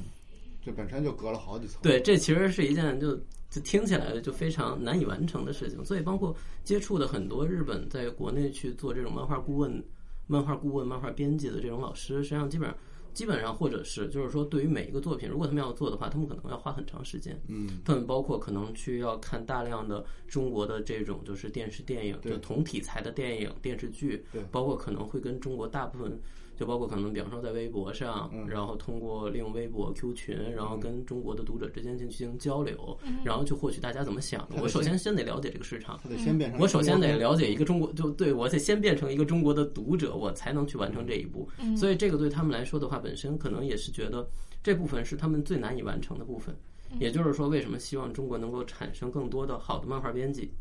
只要有了这些人的话，整个这个产业才能完成。而这一部分可能是他们没有办法给予太多帮忙，他们只能去讲述自己的经验对以及他们的做过法往的。但更多的其实是需要中国的编辑在中国这样一个市场里面不断的试错，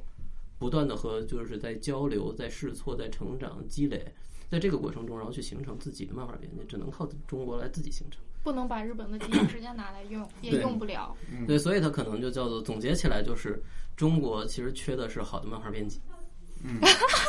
结一定要论导绕向回来， 一定嗯就是缺好，但是这种为什么缺？为什么缺？为什么缺的话，其实我觉得吧，它实际上跟中国漫画就是它整个发展，它其实是一个模仿的状态嘛，基本上来说是。就日本大概也就日本漫画火了，然后我们看了看了之后，可能会对它进行一个模仿。举一个简单的例子，就国内再早几年来看的话，你就你看买一本漫画教材，基本上都是就一打开嘛，就人物的眼睛若干计种划，嗯人物的身体若干种，对吧？画漫画角色这一本就够了，基本都是这基本都是这种书嘛。嗯，然后，但实际上漫画创作里边，其实更直接、更重要的，就你比方说像我自己就加了一个这种日本漫画家，就他们因为在中国办讲座，对，在中国办讲座，然后那个就建了一个自己的 Q 群，和自己的学生以及想要画漫画的这些年轻人之间进行交流。嗯，然后大家在群里面经常会问的一个问题就是上传一张自己画的画，嗯基本上就是一个人物例会。嗯对，就是老师，你看我这个画的怎么，我这个漫画画的怎么样？嗯，然后但是日本的漫画家一般经常会说的一句话就是，人物这些先放在一边，如果你想画的话，先从就先尝试用分镜的形式去表现一个故事。嗯对，然后这就是直到可能漫画发展了很长时间，中国的漫画家就成长了，可能已经两三代人，然后大家才开始就是意识到，就是说需要出一本书，告诉大家怎么画分镜。而这个时候出的这本书，实际上还是两三代人摸索之后，就中国漫画家总结出来这种经验，所以它实际上更多的是这种有样学样，然后学习了之后，然后先模仿着样子来做，在做的过程中不断积累，开始意识到这个东西重要，然后才开始把这个问题提出来，我们来讨论。是的，对吧？然后也就是说这几年才开始出现，就是说什么叫分镜，然后怎么样去做漫画的故事，然后如何去做视觉引导，这种书这几年才火起来，嗯对吧？然后但是呢，在这里边更加对处于这个产业链儿可能更加靠后的位置，其实才是编辑。换句话说，你之前连做的人可能都没有，最最初大家都画个例会，然后放在那儿欣赏一下，这个可能用用着编辑的地方不是很多，可能更多需要美术老师。对对，对 需要讲讲人体什么之类的。因对，为我的感觉就是，因为我们看到的是整个日本基本上已经是发展成熟和完整的状态，嗯然后我们就拿拿过来模仿用，但是发现用不了，然后发现总出现各种问题对，然后就开始去解码这个东西，把它对拆分啊，需要什么需要什么，就捯饬到最开始去。它这个看看是缺什么刚好是一个就是这种认知论的那个什么这认知论的典型的案例，举对吧一个举一个先不不太恰当的例子啊，嗯就好像是那种 BAT 大公司出来的高层创业的感觉是，它本身在一个非常完整的体系内对去工作的话，它就是一个某一个部分的一个模块儿。对，它出来之后，发现全都得自己来，然后它就照照着原来的工作模式去建立了各个的对这种机制。部门但是它建立这些部门之后，发现跟原来那些，它功能性又不是那么的强，就束手无策了。嗯对，然后，所以这里边的话，它又涉及到另外一个原因，就是本身我们这个市场在很大程度上最初形成的时候，它不是一个单纯的独立市场。对也就是说，你比方说像编辑，我们就在说，如果是最初，嗯对吧？那大家都觉得漫画这种东西挺烂的，谁要当漫画编辑啊？然后找了一帮人做，你们没办法，只能做漫画编辑。嗯，然后那对吧？那我就想办法，就就没办法，我做了这一行了，但是我不会放弃我之初的梦想，对吧？我本来想做个时尚志嗯的，所以我要把漫画做的跟时尚志 一样那种感觉。啊，对你虽然缺少这种，然后而中国直接的很多时候就是中国的漫画编辑很多入行的时候，基本上就类似于这种，如果按日本来说的话，就有点像是同人志俱乐部。然后大家是因为对吧，就是对漫画抱有一俱个乐部对漫画抱有一个憧憬，本身可能就是在一定程度上，他的认知已经偏离了读者角度，已经变成了一个这种资深宅腐，嗯对然后我是嗯加入了这个加入资了这深个行，宅风我是看孩子长大，我要做一个路飞。对，是这种确实情况有就这变得种更感加觉的那个什么，嗯也就是说，在这个行业里边呢，对，所以为所以当然也许也是一个误判啊，所以为什么我会觉得中国的漫画的壁垒那么高？就对于普通读者来说，漫画的壁垒那么高，然后大家就会觉得。漫画看不懂，漫画是一个自嗨的东西，漫画只是一个小圈子的东西，嗯没有人去说把壁垒降低、把壁垒打破，然后让这种语言形式去流到其他的领域因为里。企业的人就这个行业内的人，很多人就或者或者说这个行业内很多的人没有意识到这个它存在壁垒，因为他们自最初就都是壁垒里的 人，然后从那个地好吧方移到这个圈子里面嗯，它就是这种所谓的纯系迭代嘛，最后会变得越来越说的东西大家都听不懂，何不吃肉泥？对啊，对于是就形成了这种就是中国对漫画的印象，很长时间实际上现在其实已经比以前要好很多，因为随着中国本土漫画的发展，然后开始有人就是说会觉得漫画它其实只是一种表现形式，对，并不是主题。是的，对我并不一定说画漫画就代表那个就怎么样，一定要画一个什么样的内容。但是在再再早几年的时候，实际上当时中国就表现的很明明显嘛，就是说所谓漫画就只能等画于个少年啥 Jump，然后嗯约等于圣斗士星矢。对，就你只要画漫画的话，就一定应该是这样，就是穿着这样盔甲的人，然后能怎么样怎么样。对，但实际上这种就是说，漫画本身呢，其实只是一个表现形式，但嗯是在很长时间里边，对它的包含题材、包含意象、包含情感色彩，然后甚至于包含读者群定位，嗯，都被锁得很死。我深受其苦。你看着它是漫画，你摸着它是漫画，但它不是个漫画，它只对是一个模仿的。是的，嗯所以也是说，漫画这个词本身。然后说有意思的是，日本的漫画家很长时间里面很排斥漫画这个词，嗯， 对，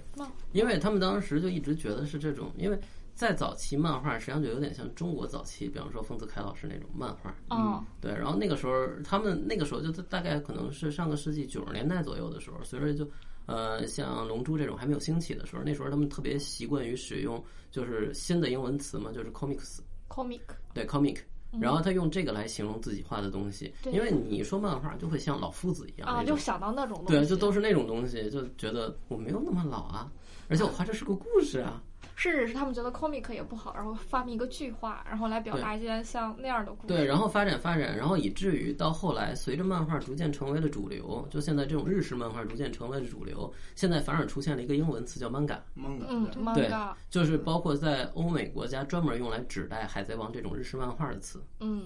对，实际上这个就是就它一个词语，实际上在很大程度它就是所带有这种类似于是一种语言上的侵略性。一个新的词里边被赋予了一个，就是说它这里边可能最引人注目的东西会渐渐抢占它所有词的涵盖意。对，就像我们刚才一直在一开始就在说，实际上我们今天坐在这儿，可能先要说就是说讨论漫画，那什么是漫画？漫画可能我们只能说它是一个由图文字和分镜来表现的这样一种艺术形式，它里边可能并不，就它里边可能同时涵盖了，就像我们刚才所说的，就类似于欧洲式的这种，就是出版社选择了这样一种表现形式式的漫画，以及可能像日式的这种所谓的商业漫画，嗯里边可能还包含了这种搞笑式的，甚至于包括最早像葛饰北斋的那种，对吧？嗯漫画鼻不是祖，嗯，对，对，所以欧洲漫画给自己也造了个词儿嘛，图对像小 说。不敢想说。对，因为它实际上要给自己，因为其实这个词的话，我觉得特别好理解，因为它实际上从它整个的叙述模式上，其实更倾向于说小说这种，就所谓大家经常说的这种，就类似于自然文学，对，文学对，性就是比较设置强一个角色，然后设置一个环境，然后让角色在环境中的行动表达一种一种意味，它实际上更倾向于这种。实际上就相应的，其实就跟那个什么一样，就比方说我们今天说，就跟跟这种图像小说嗯成对立的另一个，就典型的是轻小说。嗯，轻小说虽然它以文字表达，但它整个的创作风格、他的思脑路子， 其实跟漫画是一样的。它只不过是最后把漫画需要用图和那什么表达的方式，在一定程度上借助文字。所以你看，轻小说从来不需要给读者留太多的想象空间。我的人物一般就人物长什么样，我都给你画出来了。嗯，重要的歌我一定会画出来。嗯，然后该说的时候，就读者对白的时候，我能用依次就依次引述的时候，我绝对不会用二次转达。嗯，就比如说我们的现状就是这样。那在这种现状下，漫画编辑们该怎么办呢？那我觉得，其实漫漫画编辑们的成长应该还是挺快的，因为随着产业的整个，因为它这种东西其实就像我们刚才说的，它实际上怎么说呢？缺它实际上是一个现状，嗯，对它其实只是表示现在这个时态下的一个状态。对，但是随着整个漫画产业的发展，它一定会发现就发生这种新的变化。它其实是一样的，它实际上你最后可以看，我觉得吧，中国漫画整个行业它的发展状况其实有点像，可能日本早几年就七八十年代这个状态，就是首先回回就换句话说，它从最初模仿。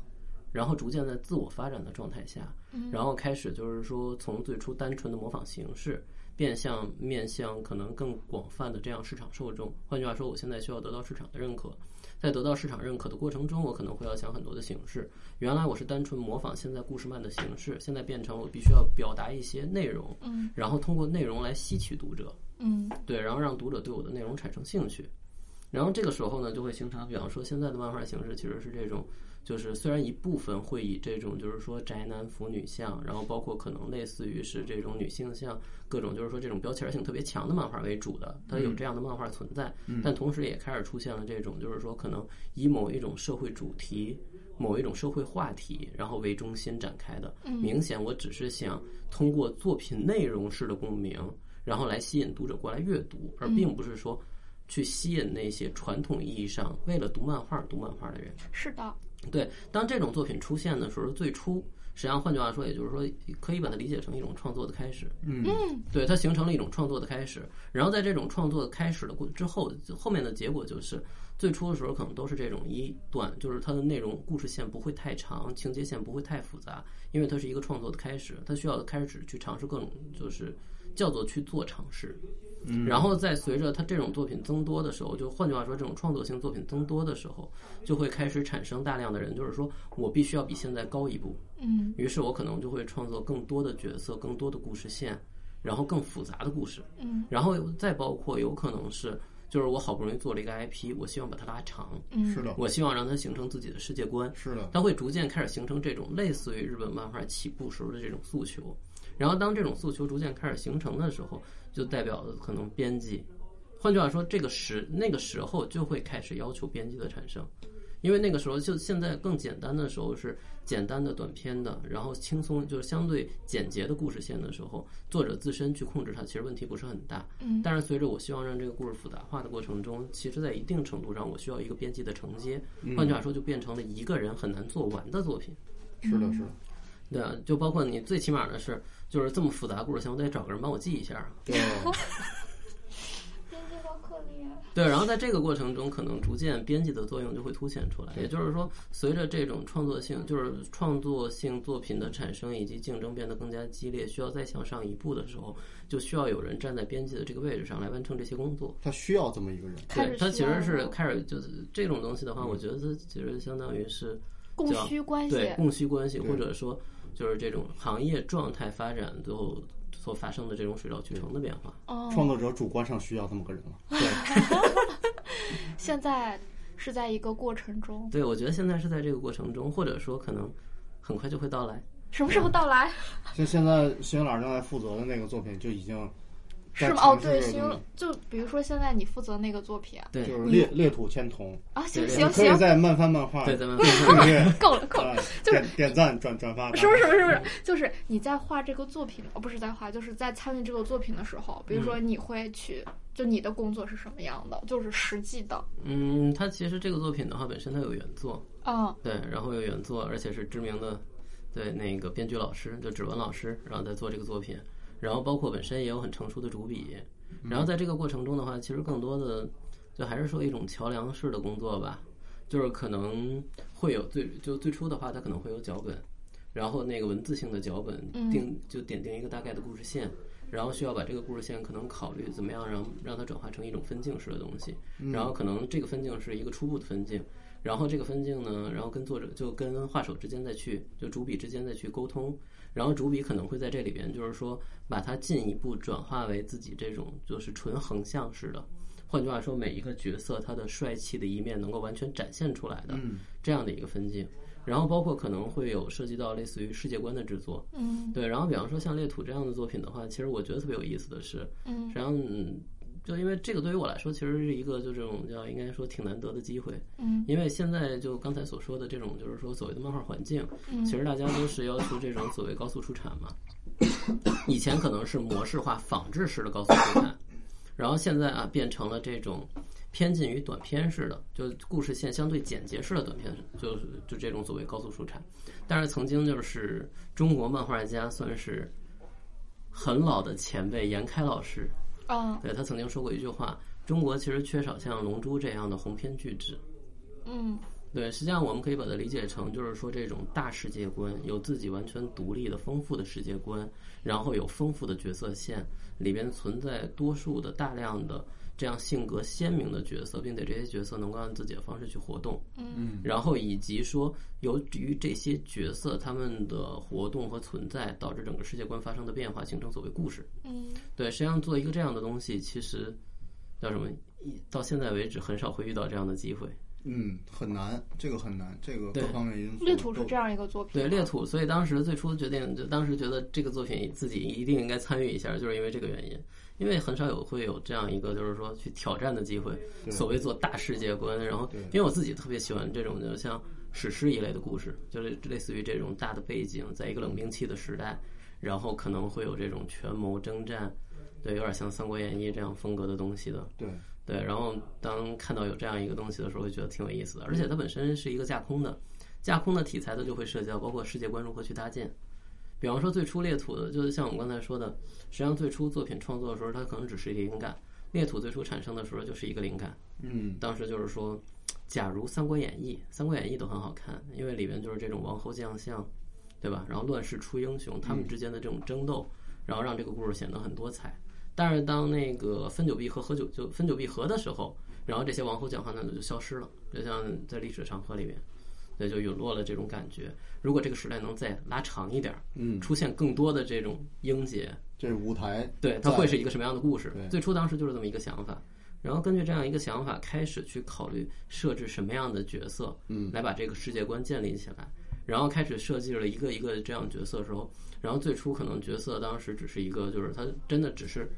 一个大的故事和一个就所谓的时代背景里边的站位，嗯，就有的人可能会追求要让天下一统，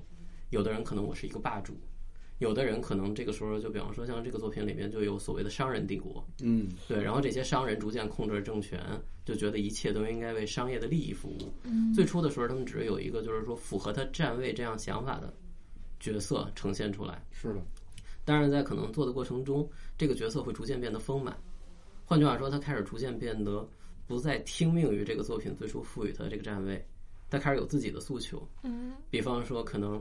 就像这个商业帝国首领的这个商人，他可能会是一个就是有各种各样丰富的兴趣，嗯，然后极好奢华，嗯然后可能是一个就是精通书法书画，嗯然后是这样一个就是很很文，就看起来带有一种就是这种所谓艺术家和诗人气质的人，但实际上在征战的时候，其实是一个非常严狠手辣的人。对，逐渐会会形成他自己的这多样的样个性化嗯。丰对，富嗯所以随着这个世界观一点一点去搭建，包括里边一个角色一个角色去完善，实际上整个这个过程中叫什么？嗯，其实就是作者从原作然后到画手之间，就充当这样一个桥梁的作用，然后把这个世界观搭建起来。其实我觉得可能这是编辑，我觉得可能每一个编辑都会特别想做的一个工作。那我听你这么说，我感觉就是这是一个，我不知道这样说合不合适，就是作品为中心的一个作品，对也有那种以作者为中心的作品，嗯然后甚至是有出版方为中心的作品，嗯然后甚至有投资方为中心的作品，嗯这是一个以作品为中心的作品，嗯，就相当于这是。对就相当于这个作品诞生的起因是我们觉得需要想嗯做这样一个作品，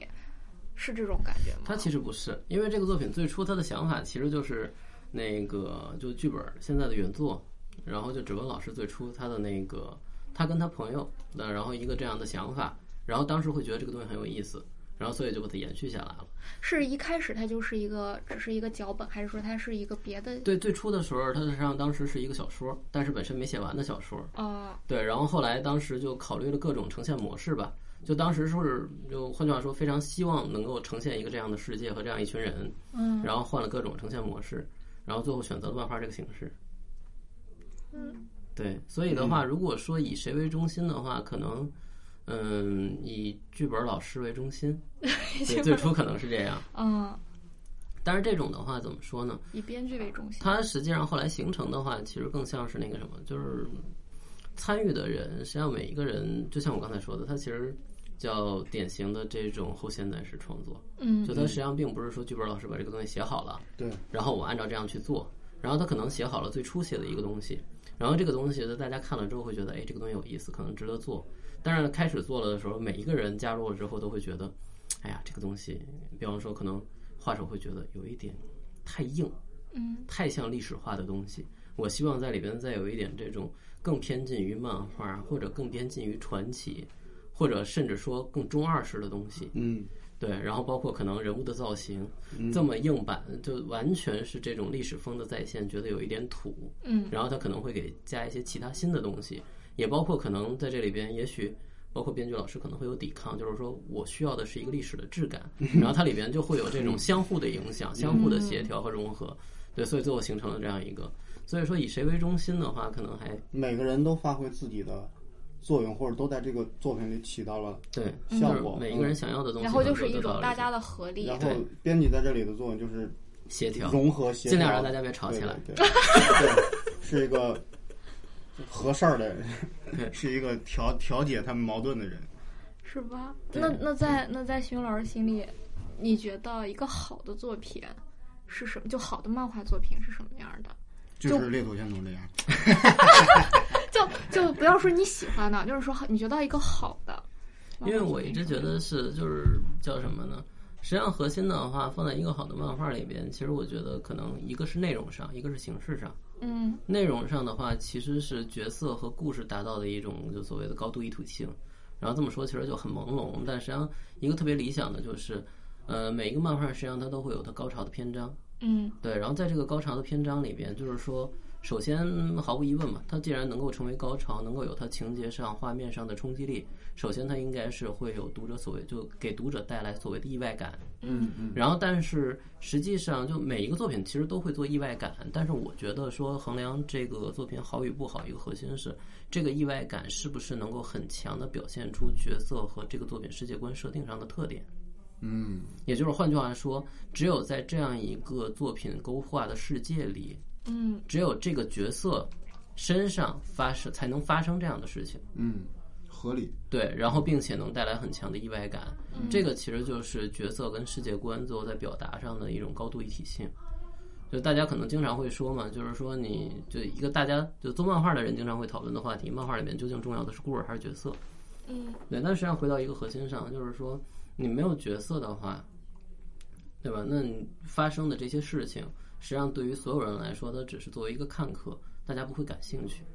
换句话说，这根本就不是故事，它只是一个事儿。嗯甚至我们说拿创作来说的话，它可能更像一个背景事件，嗯对吧？然后，但是反过来，如果说没有故事，你根本没有东西来展现角色，角色不可能给他写成一个介绍文，嗯介绍他是个什么样的人。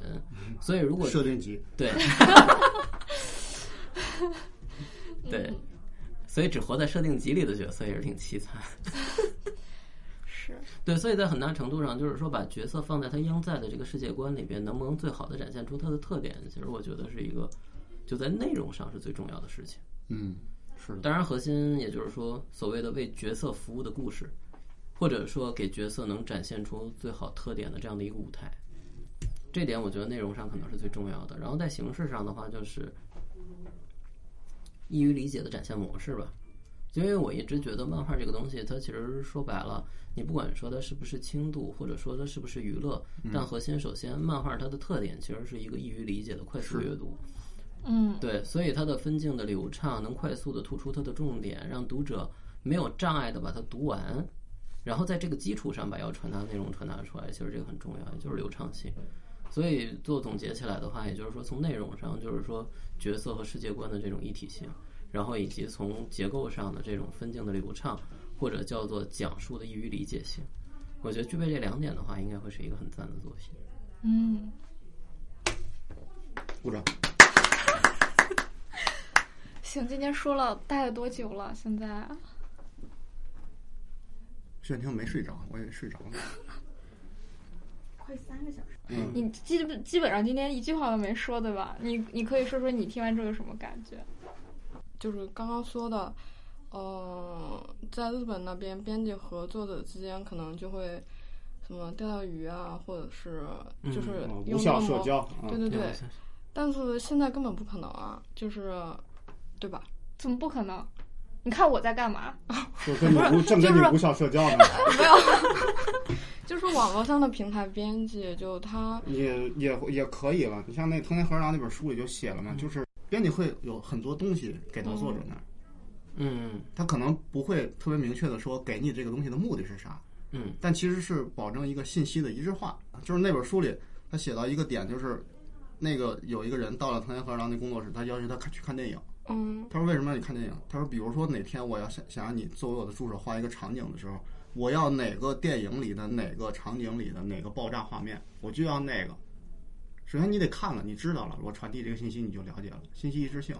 这很重要。嗯，对，然后不是说网络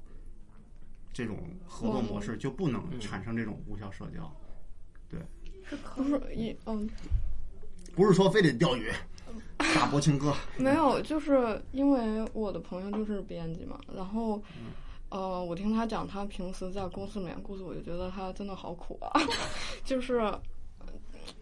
就是正常其他的工作下班了就下班了，但对编辑就没有编辑没有下班时间，嗯对，然后、那大家就这样嘛，对呀、而且我们就这样哦啊。而而且这个行业最大的问题就是，可能还受漫画作者的影响。那你别的行业基本上，对吧？就你所谓一天八个小时的工作时间，然后你对于漫画作者来说，就是对对于漫画编辑来说，漫画作者起床基本都在下午三四点。对对对，他们都是美国人，他们都是。对所所以导致编辑上班的时间也都，然后他下班时间也变得特别晚，对，然后周六日还会被周六日经常会给你发一个大半夜发来让你看，你对不看他就又生气又伤心。对对对，你居然把鸡蛋调到了礼拜五，所以呃，所以很多人也会从这个行业里面离开嘛，就对呀是做不了太久，但这这是这是可以的嘛，可以啊，你最们终接受了吗？最终就互相选择嘛，选择嗯留下，然后就为自己的选择负责，然后做好自己的工作嘛。各行各业都会这漫样。画家也是啊，漫画家也不好当啊，对吧？他们也选择留下，他们干什么不比画漫画赚钱，对不对突？然 突然相互理解起来 了。实际上这点的话，其实我觉得最核心的并不一定说是一种什么样的模式嘛，是。然后，但实际上一个最重要的前提是，首先大家都抱着一种就是对自己的语言的怀疑性，也就是说，大家不就所谓无效社交，其实最重要的一点就是首先否定所谓的有效社交嘛，就是大家如果说都很相信自己的语言传达很准确，对我直接说了就传达给你了对，在这种情况下，大家很容易产生彼此之间的抵抗情绪。然后，如果大家都对自己的这种就是说语言的准确性抱有一种怀疑感，对吧？可能就会更多的去增进一种就是所谓的从单纯工作意义的社交，然后变成一种人际关系的社交。嗯嗯，但实际上，漫画家跟编辑之间的关系，大部分情况下其实就是这样，就是所谓的，就你说是那个单纯的朋友关系的话，他们本身之间存在这种商业关系；你说是合作伙伴的话，他们大部分时候见面都是在非工作时间。嗯，然后呃我自己的经验是，基本上可能对吧？周六当时我有作者住在燕郊，哦，然后周六不就去到燕郊到他们那边，然后就去聊天嘛。然后本来是说想定一下后面几话大概要什么样的内容，然后就聊个大概嘛，好不容易去一趟。然后后来就在那边聊聊聊，然后后来说那边有个那个有一个叫喇嘛庙的地方，然后我说一起去看看吧。然后几个人就从那个已经干了的河，然后翻过去翻到那边。然后后来那个晚上回来，然后一路就一边跟那儿说一边瞎聊，然后聊到最后，然后吃完晚饭，哎，今天该说的事儿没说，我们简单说一下吧，最后还有几分钟。作为作者是不是觉得压力特 别大啊？平时没事儿还跑来找我 催稿儿，对，那这种的话，其实有时候我觉得作为编辑来说是难免的事情。就这种典型的，就如果说要把所有的内容都变成简单的工作交流，其实有的时候挺困难的。对，所以可能当编辑的也基本都是这种所谓公私不分的人嗯，居多。对。我我我我个人始终觉得，你要是跟一个作为一个编辑跟一个作者合作的话，先是朋友，嗯，先是朋友。对，嗯，如果单纯就是负责收稿子、结稿费那个，那其实就也不存在参与到创作，或者是对说给作者更多的帮助这个事儿。那先今天感谢徐勇老师能给我们讲这么多东西，下一没有次没有下次还会来的，嗯，欢迎，来这儿吗？都可以， 希望不会被我这个硬广赶跑。嗯，行，不会不会，反正漫饭作品也挺好的，呃，谢谢夸奖，我开始商业互吹还行，谢谢。辛云老师辛苦了。没有没有。